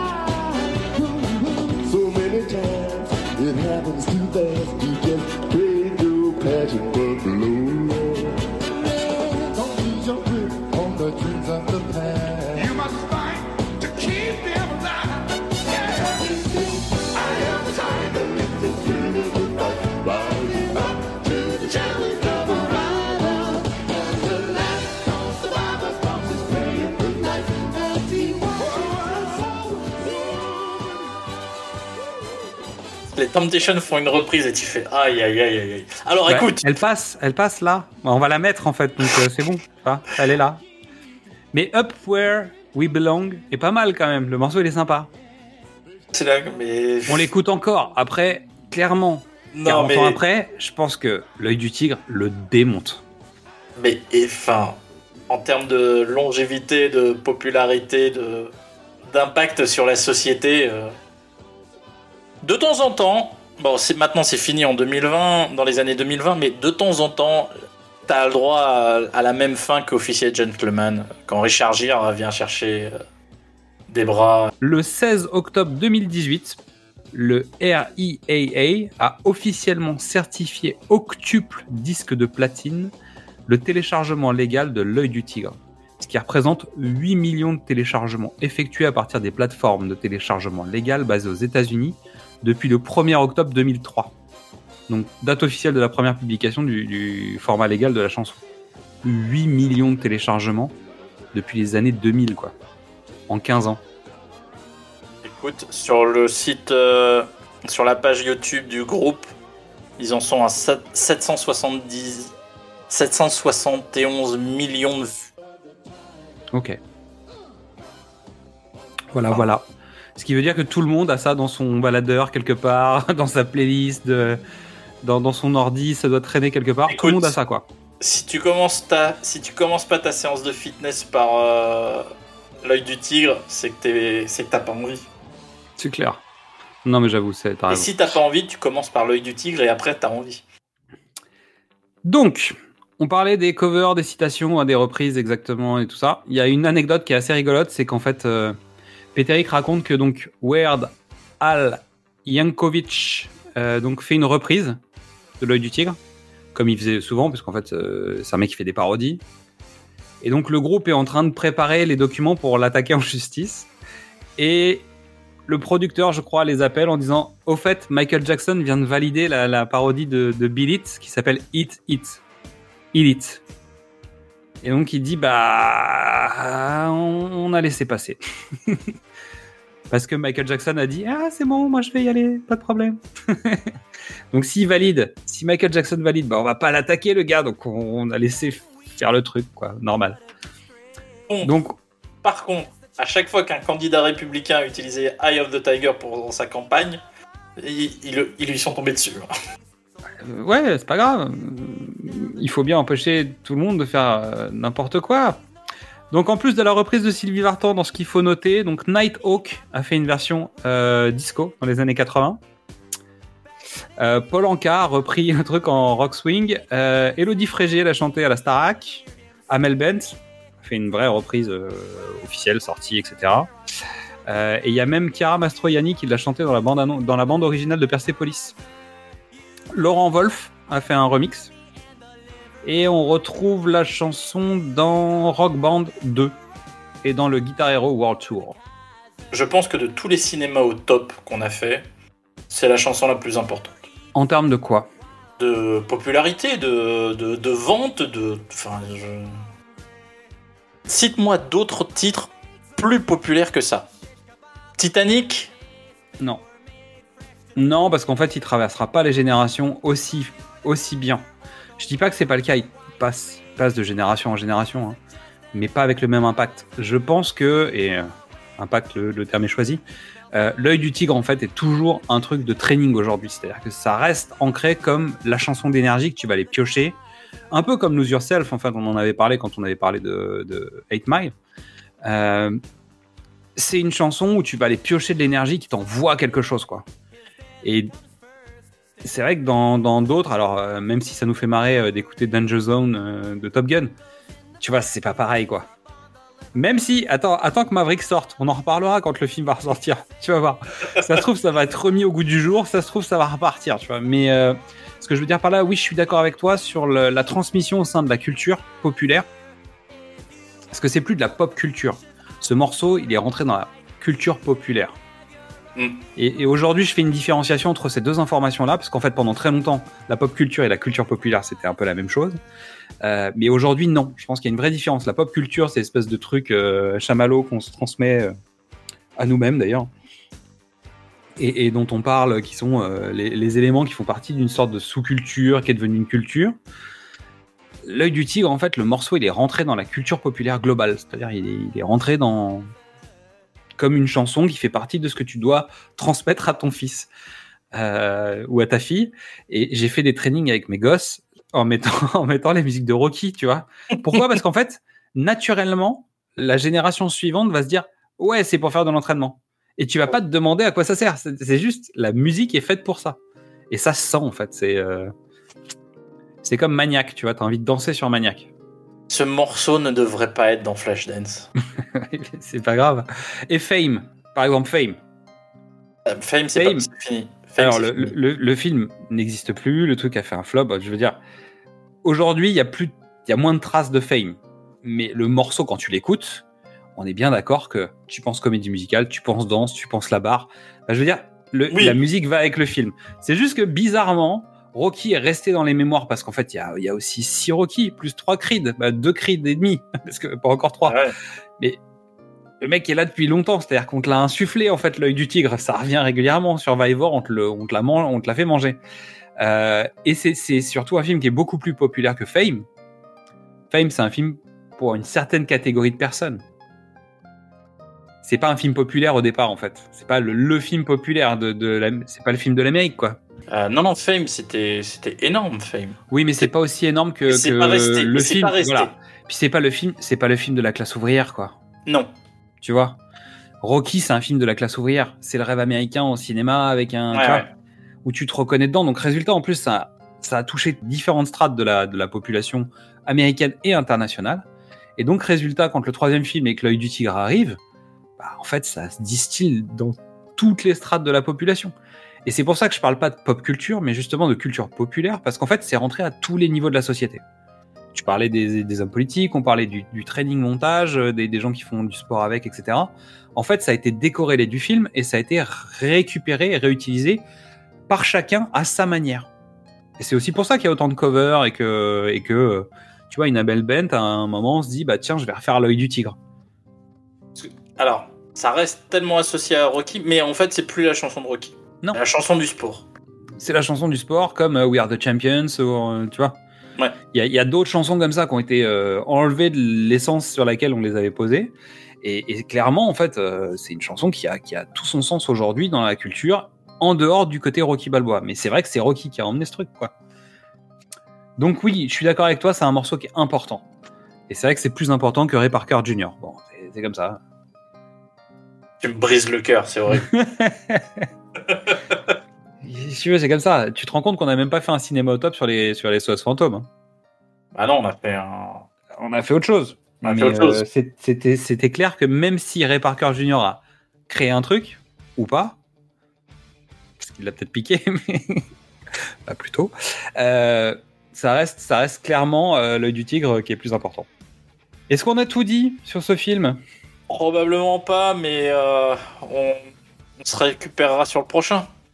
Peut-être. Si tu veux dire qu'on a un prochain Il y en a. Il y en a encore d'autres. hein. Allez, on, on va le dire, on a deux émissions qui arrivent. Bah, en même temps, c'est logique. On a dit qu'on faisait pas Creed tout de suite. On a dit qu'on avait euh, Rocky 4. On a sous-entendu l'idée qu'on allait voir Rocky contre Drago. Donc, a priori, on va vous parler de Rocky 4 et de la nouvelle mouture de Rocky 4 dans un épisode. Et après, il restera épisode 5 et 6, euh, qu'on va pas faire semblant de vous traiter dans un épisode un peu logique, même si euh, il y a la fin, il y a le reboot. ou le requel, ou je sais pas comment vous voulez l'appeler, mais... euh, il y a, The good, il y a the good and the bad. Le bien, le mal. Donc tu sais sur quoi on ouvre, on ouvrira sur MC Solar et Guru, tu vois, ce sera parfait. Le bien, le mal, euh, ce, sera, ce sera très très bien. Et ben écoute, si on a tout dit, on va dire à tout le monde à bientôt. Donc on vous remercie toutes et tous pour votre écoute. Donc vous avez compris, on va pas terminer comme ça. Et il y a fort à parier que nous allons tenir la distance et revenir bientôt pour vous parler d'un nouvel épisode de la saga Rocky. En attendant, vous pouvez découvrir ou redécouvrir tous nos formats, du cinéma au top, précédemment sur vos écrans, Qu'est-ce que c'est Bond, les films de l'avant et plus récemment les films de l'amant. Vous pouvez nous retrouver sur Facebook, Twitter, Instagram et TikTok, venir discuter avec nous. À la fin de notre voyage au sein de la saga Rocky, nous tirerons au sort une personne dans notre mailing list qui recevra un cadeau. Il suffit pour cela d'être inscrit à notre newsletter sur notre page Ocha.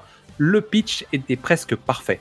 Vous retrouverez le lien sur nos différents réseaux sociaux et on vous dit à très bientôt dans vos oreilles.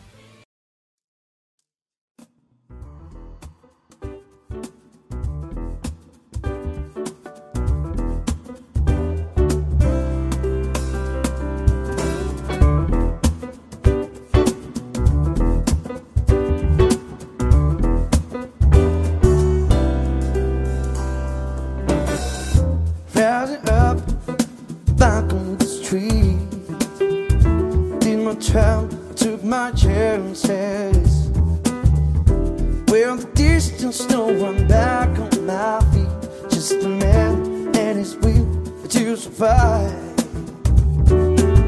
So many times it happens too fast. You trade the passion for glory. Don't lose your grip on the dreams of the past. You must fight just alive.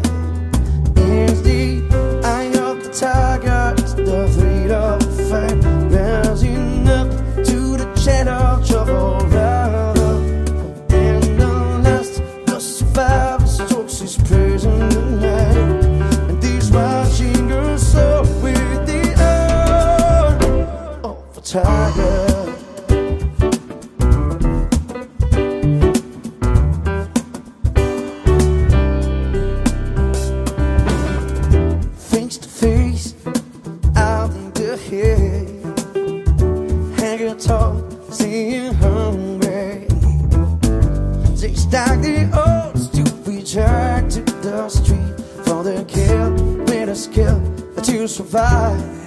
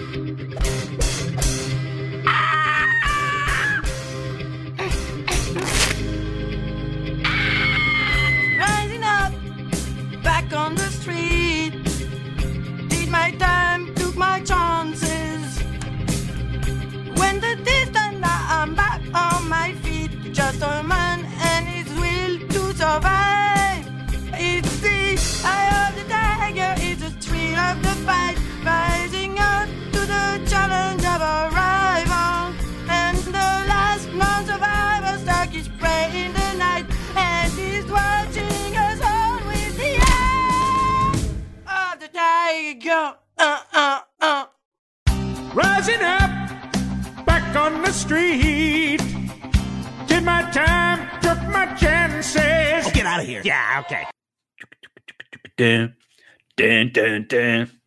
Dun, dun, dun. Dun, dun, dun.